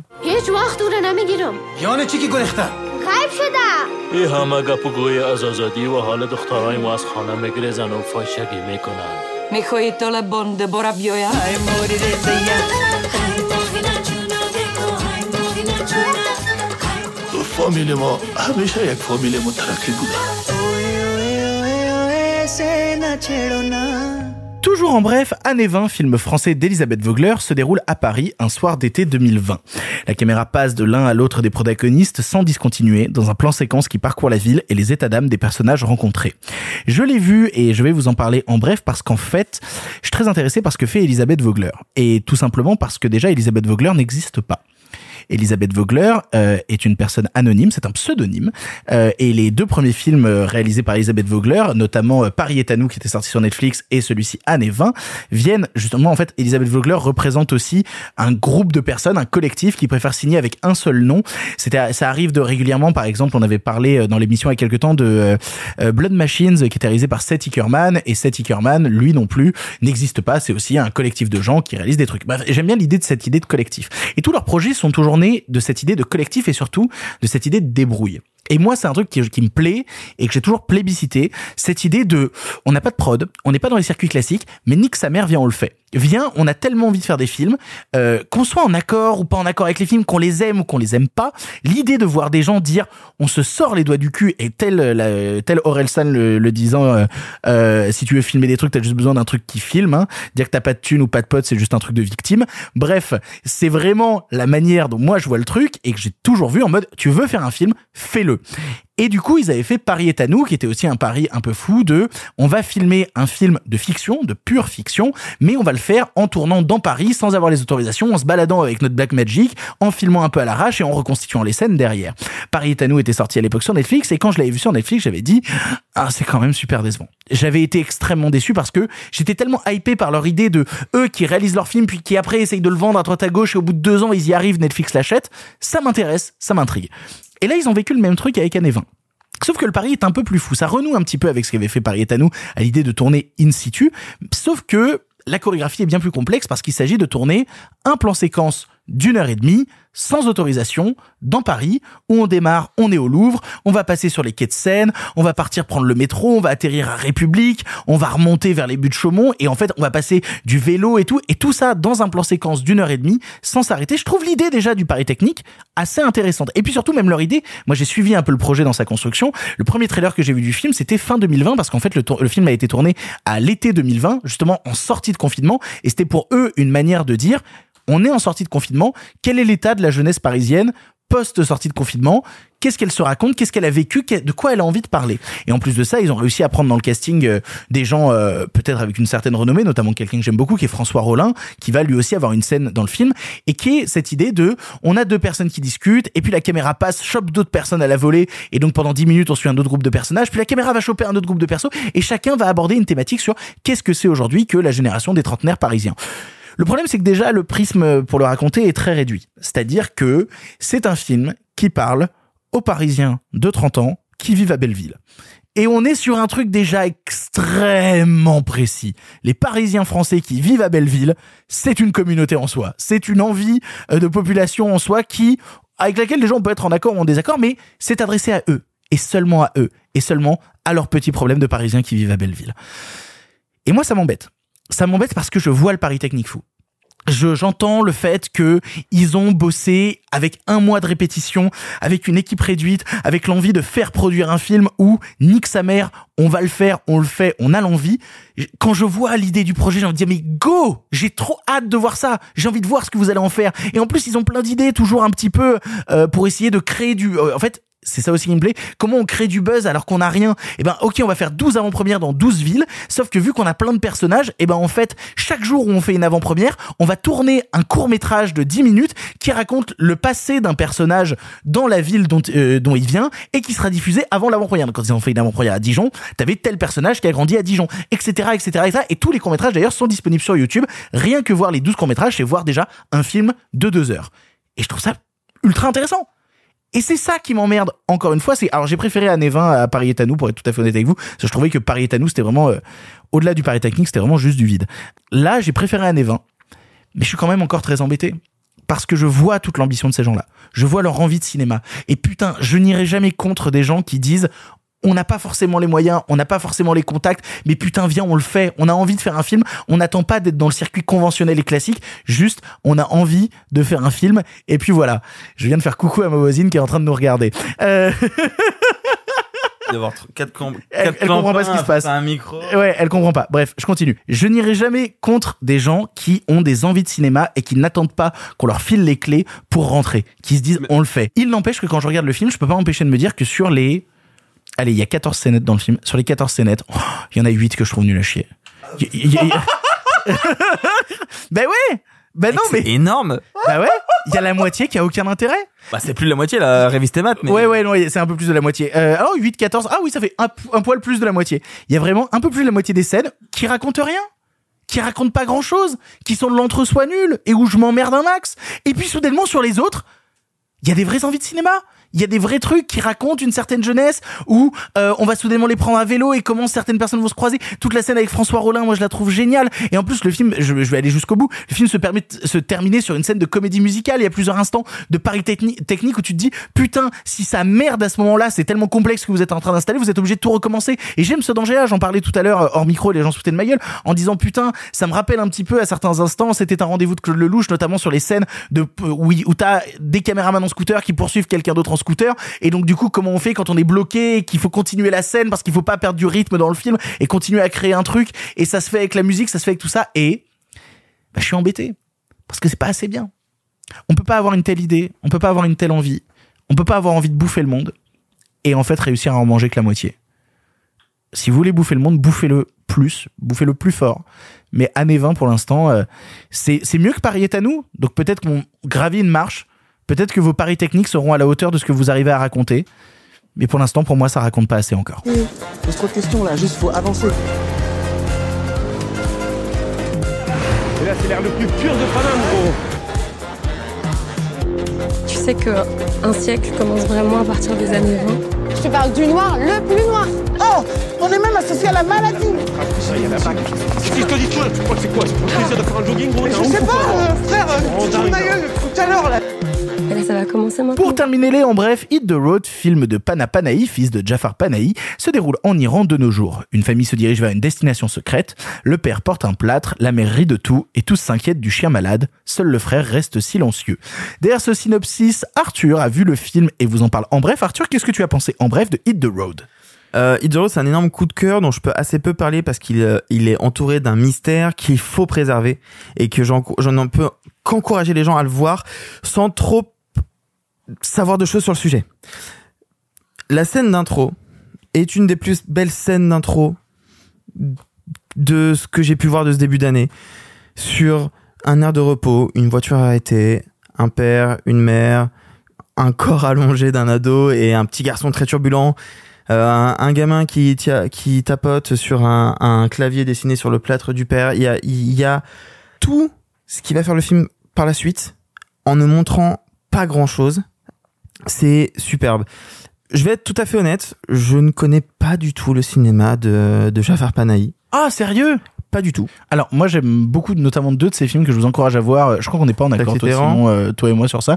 Alors Taxi Téhéran déjà. Taxi Ouais. Téhéran je trouve ça assez superbe et surtout moi j'aime beaucoup Ceci n'est pas un film, le film qu'il a réalisé après avoir été euh, bah, enfermé à domicile où on lui a interdit de faire des films et où du coup il a fait cet acte de résistance filmique qui est euh, Ceci n'est pas un film qui est tourné entièrement chez lui et qui est une sorte de semi docu-fiction sur qu'est-ce que c'est que l'art de faire un film et du coup lui joue avec les limites de je suis chez moi, j'ai une caméra, est-ce que je suis en train de faire un film ou pas? Euh, Je trouve ça assez passionnant. Donc voilà, Taxi Téhéran et tout. On m'a dit beaucoup bien de trois visages aussi, mais Taxi Téhéran c'est super et euh, Ceci n'est pas un film, c'est une expérience assez admirable. Bah, je suis pas d'accord parce que, euh, attention, loin de moi l'idée de vous dire c'est atroce, mais pour moi, euh, Jafar Panahi, avec des films qui sont, qui demeurent intéressants, euh, j'ai le sentiment, alors le sentiment, c'est un problème de riche, hein, euh, de voir un réalisateur iranien prendre l'aspiration de très très très grands formalistes iraniens et formalistes arabes pour reprendre un petit peu ce qu'ils ont posé formellement, ce qu'ils ont posé thématiquement, et donc du coup j'ai l'impression de voir un cinéaste de festival. Mais encore une fois, euh, si c'était ça le niveau d'un film déplaisant, euh, on n'aurait que des films géniaux. Alors donc moi ne connaissant rien de tout ça, mais connaissant par contre l'histoire de, du- de la pression subie par le régime et autres, il y a quelque chose qui m'interpelle pas mal dans euh, son fils donc non seulement il n'est pas découragé par ce qu'a vécu son père et va dans le, suit le même chemin, mais en plus il s'en inspire parce que encore une fois je veux rien révéler de l'histoire, je veux vraiment rien révéler. C'est un road, c'est un road, c'est un road movie, road trip movie? Road, road movie, road movie. Je vais rien révéler, mais juste on sent à quel point il s'est puisé de ça pour faire quelque chose qui me semble être un peu opposé à ça, parce que de ce que vous me dites, Jafar fait des films un peu euh, euh, engagés, politiques. Ah puis c'est le méchant d'Aladin. Oh putain, mec, je voulais pas faire la vanne depuis tout à l'heure. T'es la pire des personnes. Ouais. Autant Jafar fait des films un peu politiques engagés, il est en train de rire, Arthur, il en peut plus. Vas-y. autant autant Pana fait fait fait euh, il filme la vie, tu vois, il y a ce truc hyper euh, poétique, il parle de l'amour, il parle des relations familiales, c'est très très beau. C'est une vraie leçon d'écriture aussi. Parce que c'est donc une famille qui part loin. Alors déjà, on n'a pas de spécialisation, on ils sont dans la montagne, mais ça pourrait être une montagne un peu n'importe où. Tu vois, on ne sait pas où ils sont, on ne sait pas où ils vont, on ne sait pas ce qu'ils fuient, parce qu'on a l'impression qu'ils fuient quelque chose. Et en fait, pendant tout le film, vont distiller des petits indices, par-ci, par-là, qui vont raconter quelque chose de, global parce qu'en fait au final euh, on suit euh, les personnages on comprend que le gamin est surexcité mais que derrière il y a ça que la mère elle rigole et qu'elle sourit mais qu'en fait elle est profondément triste et elle est triste à crever j'ai tellement chialé dans ce film. Mais en fait tout en fait on s'amuse à découvrir un peu à tu enlever une couche de l'oignon puis en, en enlever cinq minutes après une deuxième et à découvrir en fait au final ce qui se passe et c'est très beau c'est très très bien écrit c'est très très bien filmé il y a vraiment des très bonnes idées aussi de justement euh, comment essayer de raconter euh, le vide et en montant euh, enfin il y a, y a une scène qui m'a cassé la gueule où c'est filmé de très très loin c'est une scène de, de revoir qui est, qui est, qui est déchirante qui est déchirante c'est euh, un film plein d'humanité. Enfin, je suis désolé, c'est très cliché ce que je dis, mais vraiment, c'est c'est c'est un vrai coup de cœur. C'est un film que j'aurais peut-être aimé découvrir découvrir euh, parce qu'il était à la quinzaine des réalisateurs l'année dernière. J'aurais aimé le découvrir à ce moment-là et voir quel ressenti j'ai encore maintenant parce que là, je l'ai vu il y a il y a trois semaines, un mois euh, sur un petit écran. euh, C'était pas les conditions idéales.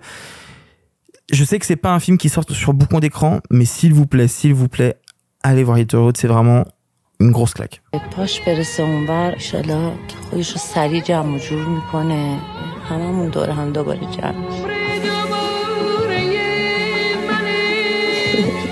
یه روزی میرسه که به حیفوزام میخند واقعا میخندی؟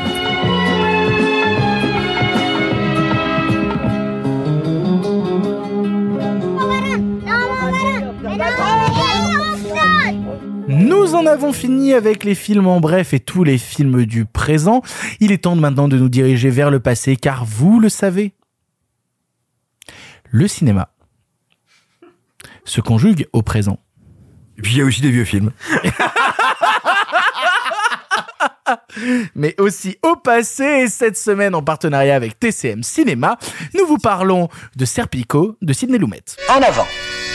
À cette époque, vous le savez, le cinéma était en noir et blanc. Mais nous avons préféré mettre un peu de couleur. Monsieur Mézeret, au nom du patrimoine artistique français tout entier, je vous dis merci. Mais enfin, tout ça, c'est le passé. Frank, why the fuck stick my neck out? It's already out, Frank. Not taking the money. I notified Commissioner Delaney about everything you told me. He wants you to stay right where you are. Let's face it, who can trust a cop who don't take money? I don't want to see anything happen to you. Where am I gonna go? I've done all I can do. Serpico est un long métrage de Sidney Lumet avec Al Pacino sur la véritable histoire du policier Frank Serpico. Refusant tout pot de vin contrairement au reste de son unité, il réalise rapidement que toute la police est corrompue en profondeur. Il se retrouve isolé au sein de sa brigade et décide par tous les moyens de révéler les agissements de ses camarades. Disponible ce mois-ci sur TCM Cinéma, connaissez-vous? TCM Cinéma TCM Cinéma TCM Cinéma, nous nous sommes dit qu'il était temps d'aborder la carrière plus que riche de Sidney Lumet, dont je crois on a déjà parlé notamment dans l'émission avec Virginie Efira, où nous avions abordé la question de network. On vous laisse vous abonner pour obtenir les épisodes spéciaux et notamment l'épisode avec Virginie Oh, la publicité de bâtard. C'est toujours intéressant de rappeler ce genre de choses et je sais que ça Mhm. fait plaisir aux gens qui en ont pas du tout marre qu'on fasse la pub de notre service en permanence. Non. Voilà. Non, jamais. Non. Euh, bref. Euh, et donc je pose la question fatidique. Qui qui c'est Sidney Lumet C'est quelqu'un qui m'a autorisé hors micro à faire une plaisanterie que vous n'entendrez jamais. Que vous n'entendrez jamais, mais dont je suis à la fois fier et honteux. Fier et honteux comme tous les trucs rigolos. Bisous Virginie. Non, mais attends, Bref. il y a eu ce truc où t'étais comme ça, t'étais vraiment désespéré par ta propre blague et il a dit qui qui c'est, t'as fait un. Et je me suis dit, ouah putain, il est hyper pro et en fait, non, t'as continué. Non, non, non, non, il, Ah, sa blague. Je n'avais pas le choix. Mais qui qui c'est Sidney Lumet? Sidney Lumet, c'est quelqu'un qui est né en 1924. Et quand tu nais en 1924 aux États-Unis, à New York, tu vas expérimenter de plein fouet, à fortiori quand tes parents sont des comédiens sans le sou, la Grande Dépression. Et la Grande Dépression, ça va former Sidney Lumet, dont on pourrait s'attarder un instant sur le fait qu'il était un jeune enfant acteur, qu'il a été très tôt dans l'écriture, dans la comédie, puis dans l'assistant de réalisation, avant de mettre en scène avec son premier film 12 hommes en colère, mais surtout, c'est un homme. Déjà, tu te dis, ton premier film, c'est 12 hommes en colère, quoi. Non, non, non, mais il faut, il faut quand même juste Ça faut s'arrêter sortir trois- l'argument de oh bah oui c'est un premier film il a des maladresses oui oui Oui, bah oui, oui. Allez-y allez-y ouais. Mais surtout, c'est un homme qui va expérimenter comme enfant, comme adolescent, comme jeune garçon, comme jeune adulte, dans sa chair, l'absolue violence de la Grande Dépression d'un pays qui plonge vers l'abîme pour se représenter à quel point la Grande Dépression et son apex de 1929 et ses conséquences sont terribles aux États-Unis. On est à un tel moment de chute que dans la Dust Bowl, là où il y a, euh, là où ça a été le plus terrible et là où il y a plein de prêcheurs, il y a beaucoup de gens qui ont authentiquement cru à l'apocalypse. Donc voilà, ça c'est pour vous dire le niveau de, dé- de prédation sociétale auquel on arrive. Et ben ça donne Sidney Lumet qui va être un cinéaste dont on a longtemps dit que c'était un cinéaste sans style ou un bon artisan. Pourquoi? Parce que c'est quelqu'un qui raconte des histoires et qui se pose en narrateur. On dit aussi souvent que c'est quelqu'un qui, et on le dit souvent de manière positive, se met derrière l'histoire, derrière la narration. Parce que ça ne l'intéresse pas d'avoir une signature visuelle. Je pense que lui amène ça à un tel niveau de perfection, d'intelligence et de noblesse qu'il faut le voir autrement. Sidney Lumet, c'est quelqu'un qui va travailler toutes les institutions américaines. La police, la justice, la presse, le peuple, les relations entre les différentes strates, les différentes classes sociales, à un niveau où c'est un style, où c'est un grand geste de carrière, où il embrasse la société, où il la travaille, où il regarde ceux qui la travaillent, et où en fait il faut beaucoup plus que de lui chercher des proximités cinématographiques. Et bien sûr, il y en a, bien sûr, il y a des influences, évidemment. Et bien sûr, il y a plein de films où il y a des expérimentations, des trouvailles, des tentatives et des réussites formelles, évidemment. Mais même avant ça, il faut le placer du côté de nos grands, grands auteurs de sagas et de feuilletons européens. C'est un Balzac. C'est un auteur d'une forme de comédie humaine, de comédie américaine qui, quand tu te poses la question de l'Amérique, est forcément une comédie sociétale et institutionnelle. C'est particulièrement vrai avec Serpico. Là, pour le coup, on a, ce qui reviendra plusieurs fois dans sa carrière, la question de la police sur un angle très précis, mais véritablement Lumet, c'est ce type qui a fait une quantité de chefs-d'œuvre démente. Sa carrière dans les années 70 est sidérante. Dans les années 80, il y a encore des surprises incroyables. Et jusqu'à la fin, jusqu'à son ultime film, jusqu'à 7h58 ce samedi-là, ce samedi-là, qui pose euh, ce matin-là. Pourquoi je dis ce samedi Ce samedi-là? Non, c'est ce samedi-là. Ce samedi-là. Samedi-là, ouais. Oui, mais moi Qui je s'appelle en, anglais originale Before the Devils Know You're Dead. Oui, et ce qui est un, ce qui est un, euh, mon Dieu, un, un dicton, un dicton anglais qui en gros, bah, euh, démerde-toi avant que le diable ait appris que tu étais, mort. Et ben jusqu'à son dernier film, en réalité, c'est un styliste de la narration. C'est pas je m'efface devant la narration, c'est je réfléchis mon cinéma en termes de narration et avec deux termes. Mes personnages sont le fruit de tensions sociologiques. De quelle classe viennent-ils? De quel milieu? De quel métier? De quelle institution? Et ils sont le fruit de tensions psychologiques. Leur famille, leurs affects, eux-mêmes. Et il arrive à trouver une manière non pas de s'effacer, mais de porter la caméra sur ces deux fronts simultanément. Et ça donne des films qui sont extrêmement différents formellement, incroyablement riches. Serpico, 7h58 ce samedi-là, mais également 12 hommes en colère, contre-enquête, euh, mon dieu, et là j'en oublie 15 000, un après-midi de chien. Le prince de New York. Le prince de New York.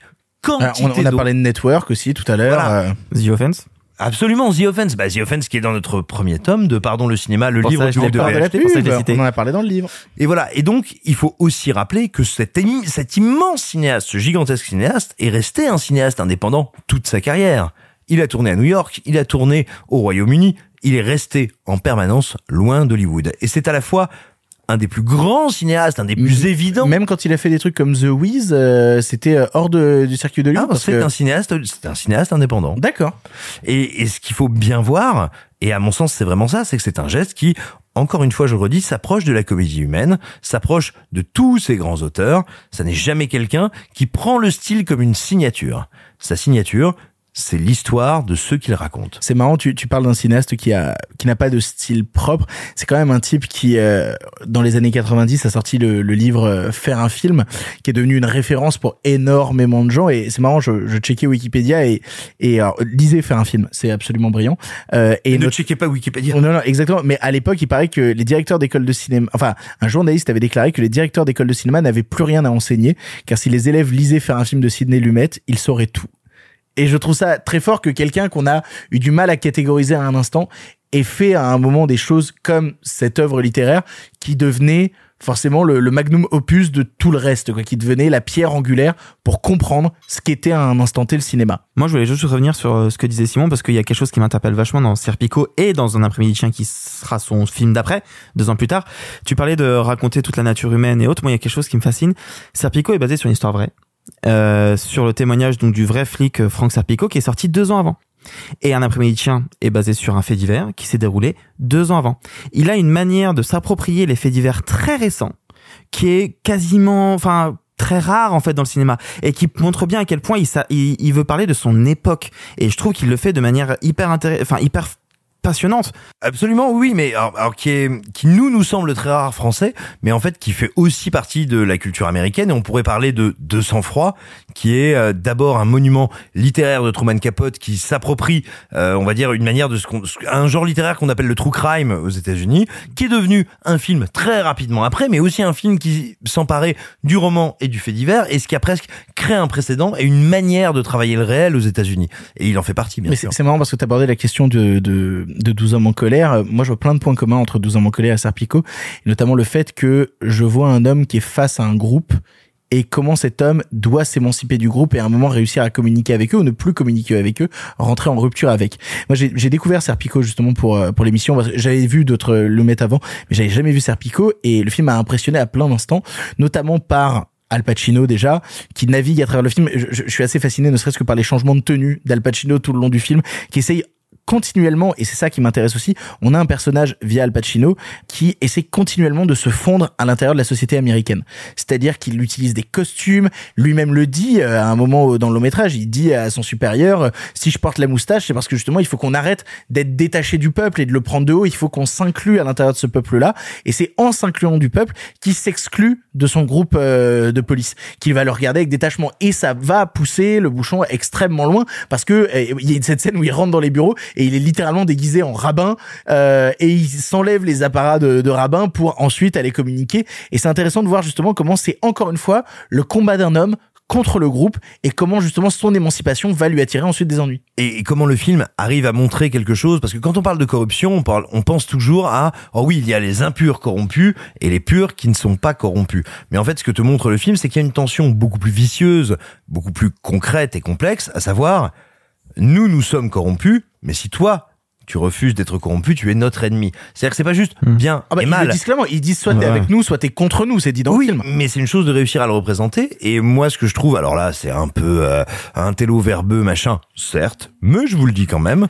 Ce qui me frappe, c'est aussi de me dire, bah tiens, ça nous raconte quelque chose de la carrière de Lumet, qui lui s'attache à ses personnages, s'attache à ce cinéma de la narration, au prix, au prix d'être déconsidéré, ce qui a été le cas pendant quand même une grande partie de sa carrière, à part la toute fin, où il était devenu, après euh, son Oscar d'honneur en 2005, bah ça y est, il était devenu un monument. Ex Serpico, il a quand même eu un succès public, un succès critique. Non, le non. film a, a eu un, succès public, Globes. mais, euh, un succès public, mais il y a eu des tonnes et des kilotonnes de textes écrits pour dire non, c'est un honnête artisan. Et justement, c'était un honnête artisan parce qu'il ne se, si j'ose dire, se corrompait pas à faire du style pour le style, mais parce que lui, il allait toujours à l'os de ses récits. Et Serpico, c'est aussi lui. Alors, moi, ce que je trouve euh, assez fascinant dans, Serpico, outre le fait que c'est effectivement un très bon film, c'est que je trouve que c'est peut-être une excellente porte d'entrée vers la filmographie de Lumet, parce que à peu près tous les films plus de 12 hommes en colère. bah presque plus, parce que euh, ah quoique c'est c'est difficile, mais euh, en fait le truc c'est que Lumet c'est un cinéaste dont la carrière est très particulière parce que comme le disait Simon, c'est un cinéaste indépendant, même si ça paraît difficile de- de- d'en prendre conscience aujourd'hui, mais c'est un cinéaste qui commence sa carrière donc avec 12 hommes en colère, qui, si ma mémoire est bonne, date de 57, Ouais, et qui donc finit sa carrière littéralement 50 ans plus tard avec euh, 758 de samedi là. Donc ça veut dire qu'il a couru à travers plusieurs décennies, dont celle de l'âge d'or d'Hollywood, ou plutôt la fin de l'âge d'or, et celle du nouvel Hollywood. Et Serpico, pour le coup, c'est un film des années 70. Et la période la plus euh, notable dans la carrière de Ciné Lumet, grosso modo, c'est les années 70 et les années 80.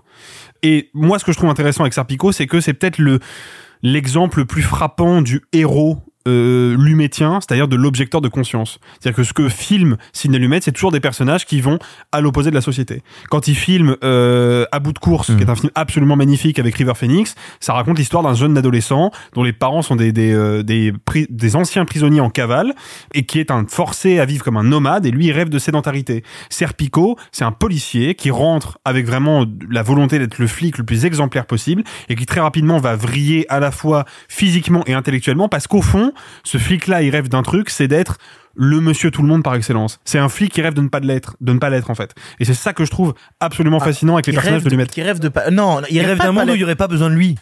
Oui, mais c'est pour ça qu'il veut se fondre. C'est pour ça qu'il veut se fondre dans le il corps social. Ah, pour moi, c'est évident, surtout en revoyant le film. Pour moi, non, il veut être un bon flic dès le début. Non, quand, il veut pas il, être un quand- bon flic. quand il intervient sur la première affaire, il comprend pas pourquoi les autres sont démissionnaires et pourquoi il y a que lui qui va intervenir. Mais c'est pas, il veut, il veut pas être un, pour moi, il veut pas être un bon flic. Ça, c'est ce que tu peux effectivement comprendre quand tu prends le film de prime abord, parce que c'est ce que le personnage met en avant, mais pour moi, il veut pas être un bon flic.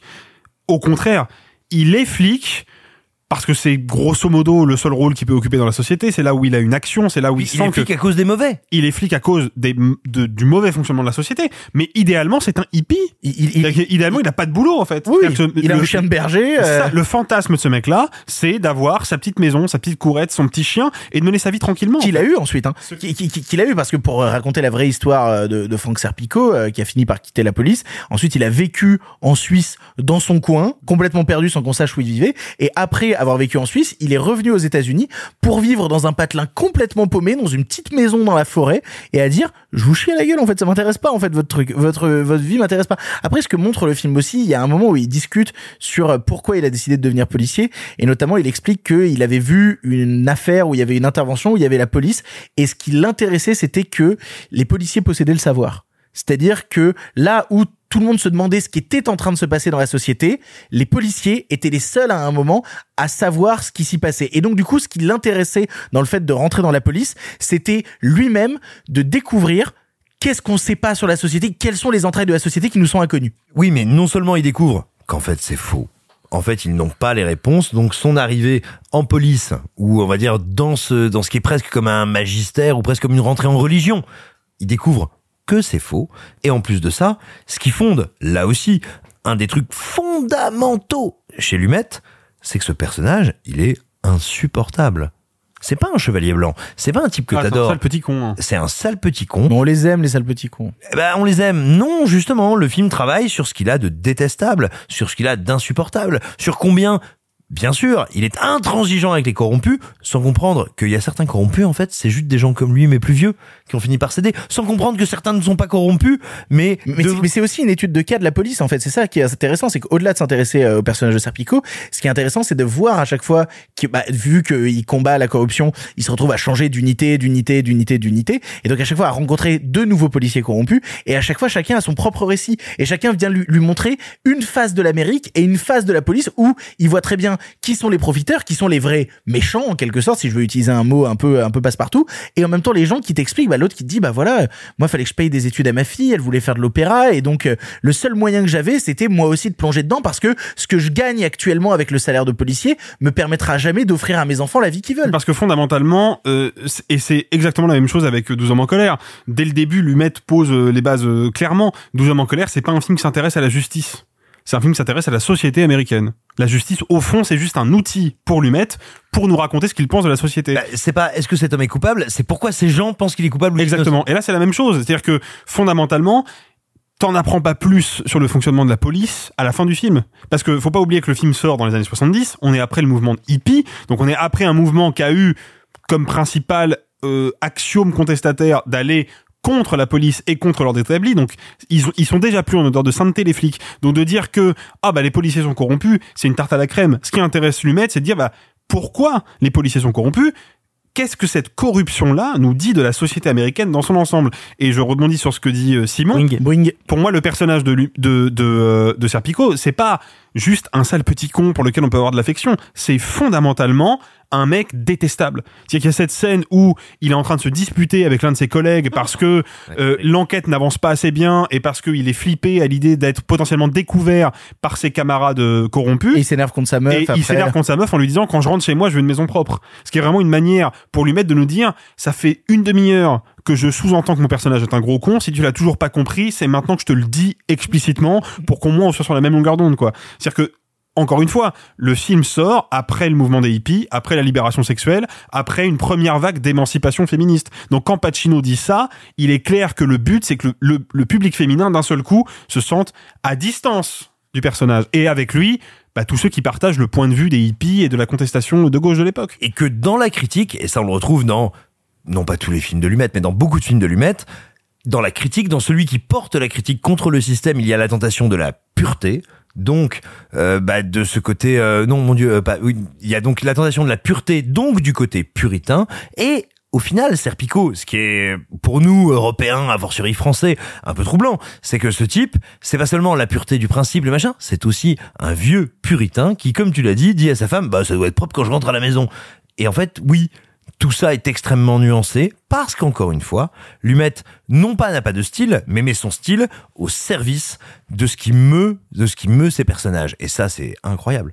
Et je me souviens que j'avais vu Serpico et un après-midi chien euh, quasiment euh, le même jour, et je trouve que les deux se répondent. Alors pour plein d'aspects, et je pense qu'on en reparlera à la toute fin, mais sur ce que vous venez de dire, il y a un, truc qui est très concret.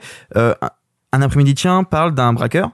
Et il y a tellement plus d'émotions et de profondeur, euh, en tout cas d'attache, qu'on peut avoir avec Al Pacino braqueur plutôt qu'un Al Pacino, euh, Al Pacino euh, flic qui combat la, corruption. C'est incroyable. C'est incroyable à quel point on s'attache au personnage dans euh, un après-midi chien. Là où, où on s'attache au combat et en même temps, t'as un moment t'as envie de lui dire genre lâche l'affaire.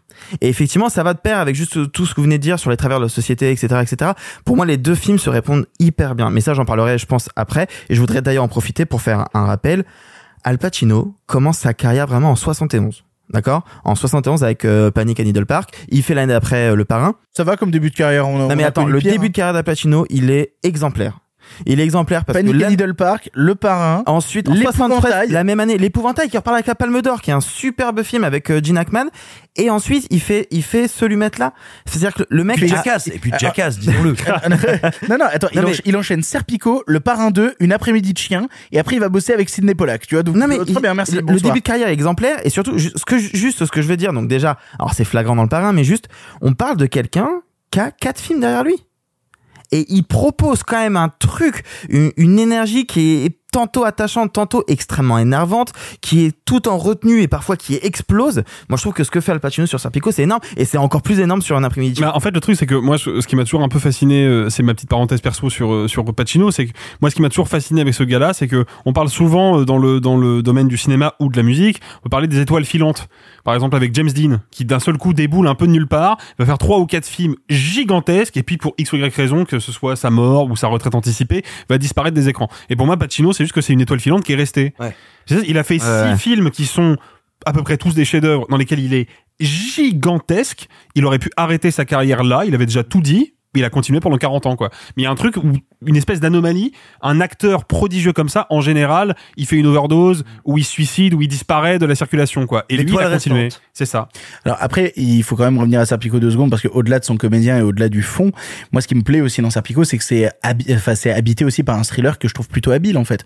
Parce que Serpico, il y a quand même aussi toute cette tension de, je parlais du fait qu'il changeait d'unité en permanence. Pour moi, c'est un personnage qui doit continuellement découvrir de nouveaux décors et donc se découvrir de nouveaux ennemis et de nouveaux alliés. Et c'est ça qui me plaît à chaque fois que euh, le personnage de Serpico rentre dans un nouveau commissariat, c'est qui va être contre lui et qui va être avec lui. Bon, alors des gens avec lui, c'est assez rare, tu vois. Mais il y a vraiment pour moi, j'ai vécu un soulagement. euh, la scène où il rentre dans un commissariat et tu sais qu'il va être attaqué de toutes parts. Il a déjà parlé et tout, tu sais que ça va être mort. Il se fait menacer par un mec avec un couteau.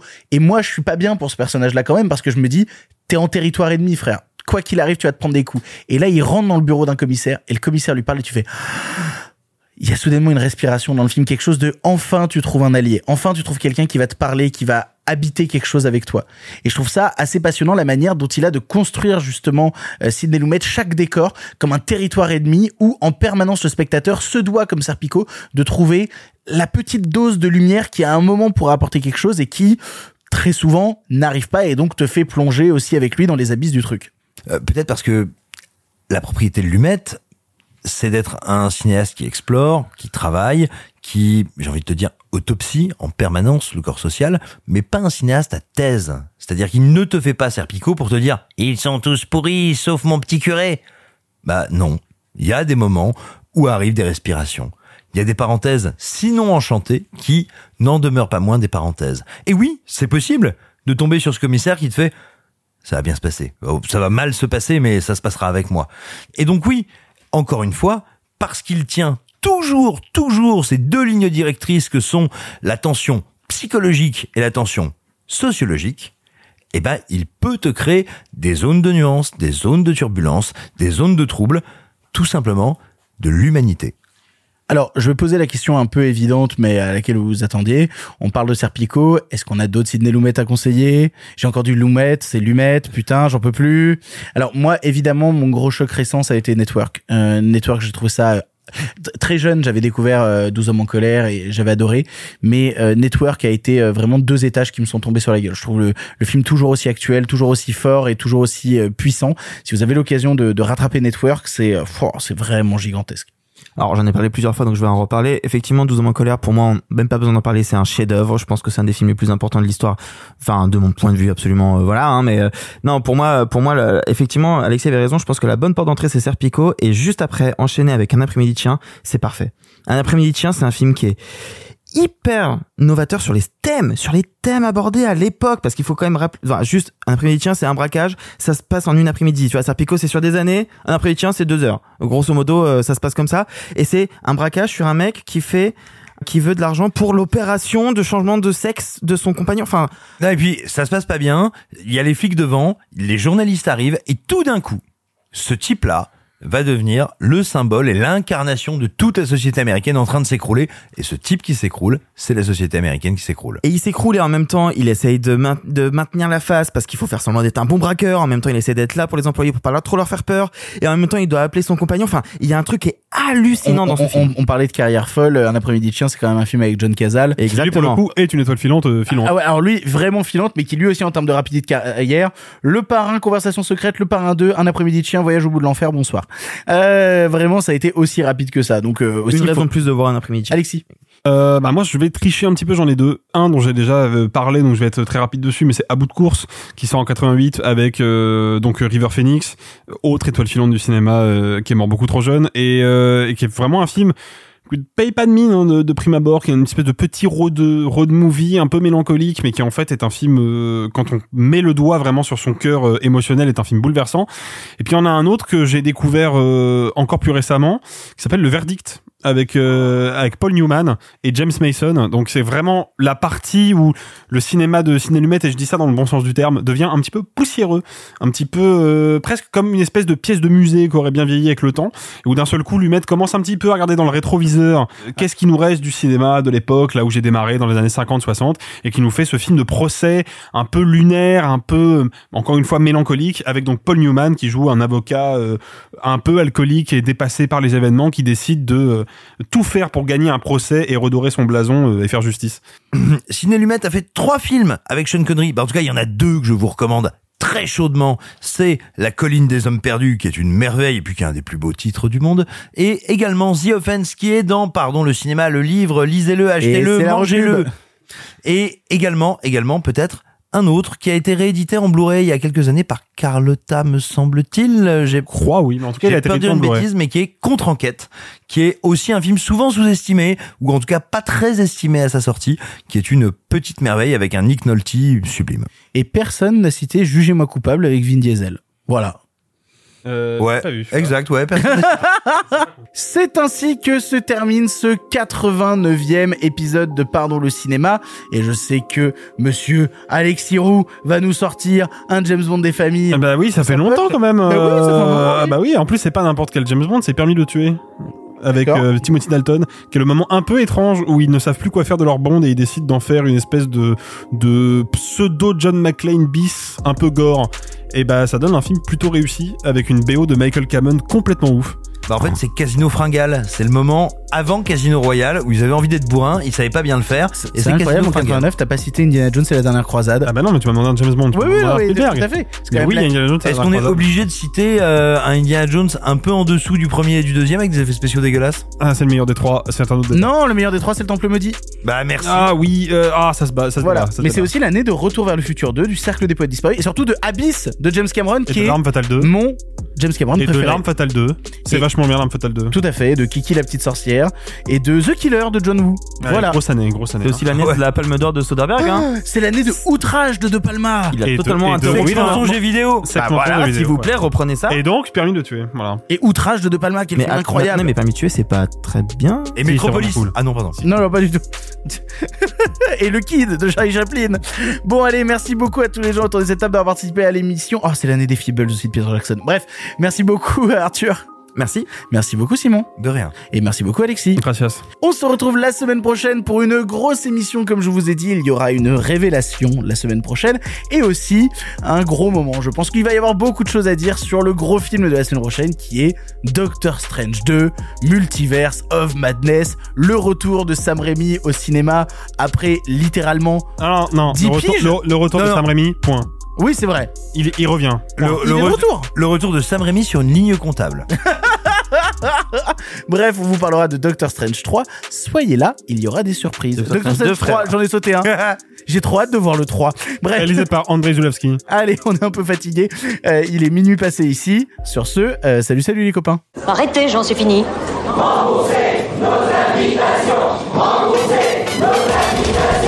Qu'allons-nous faire par Osiris Essayons de nous voir la semaine prochaine pour déjeuner, et puis vous me montrerez votre clocher. Le cinéma fait de toi un bon gamin Et que c'est quoi? Maintenant c'est fini, va falloir rentrer. Je vais aller me faire une toile. Ok, amusez-vous bien tous les deux. Bon, ça j'y compte. Bonne soirée. Merci. Have a great evening.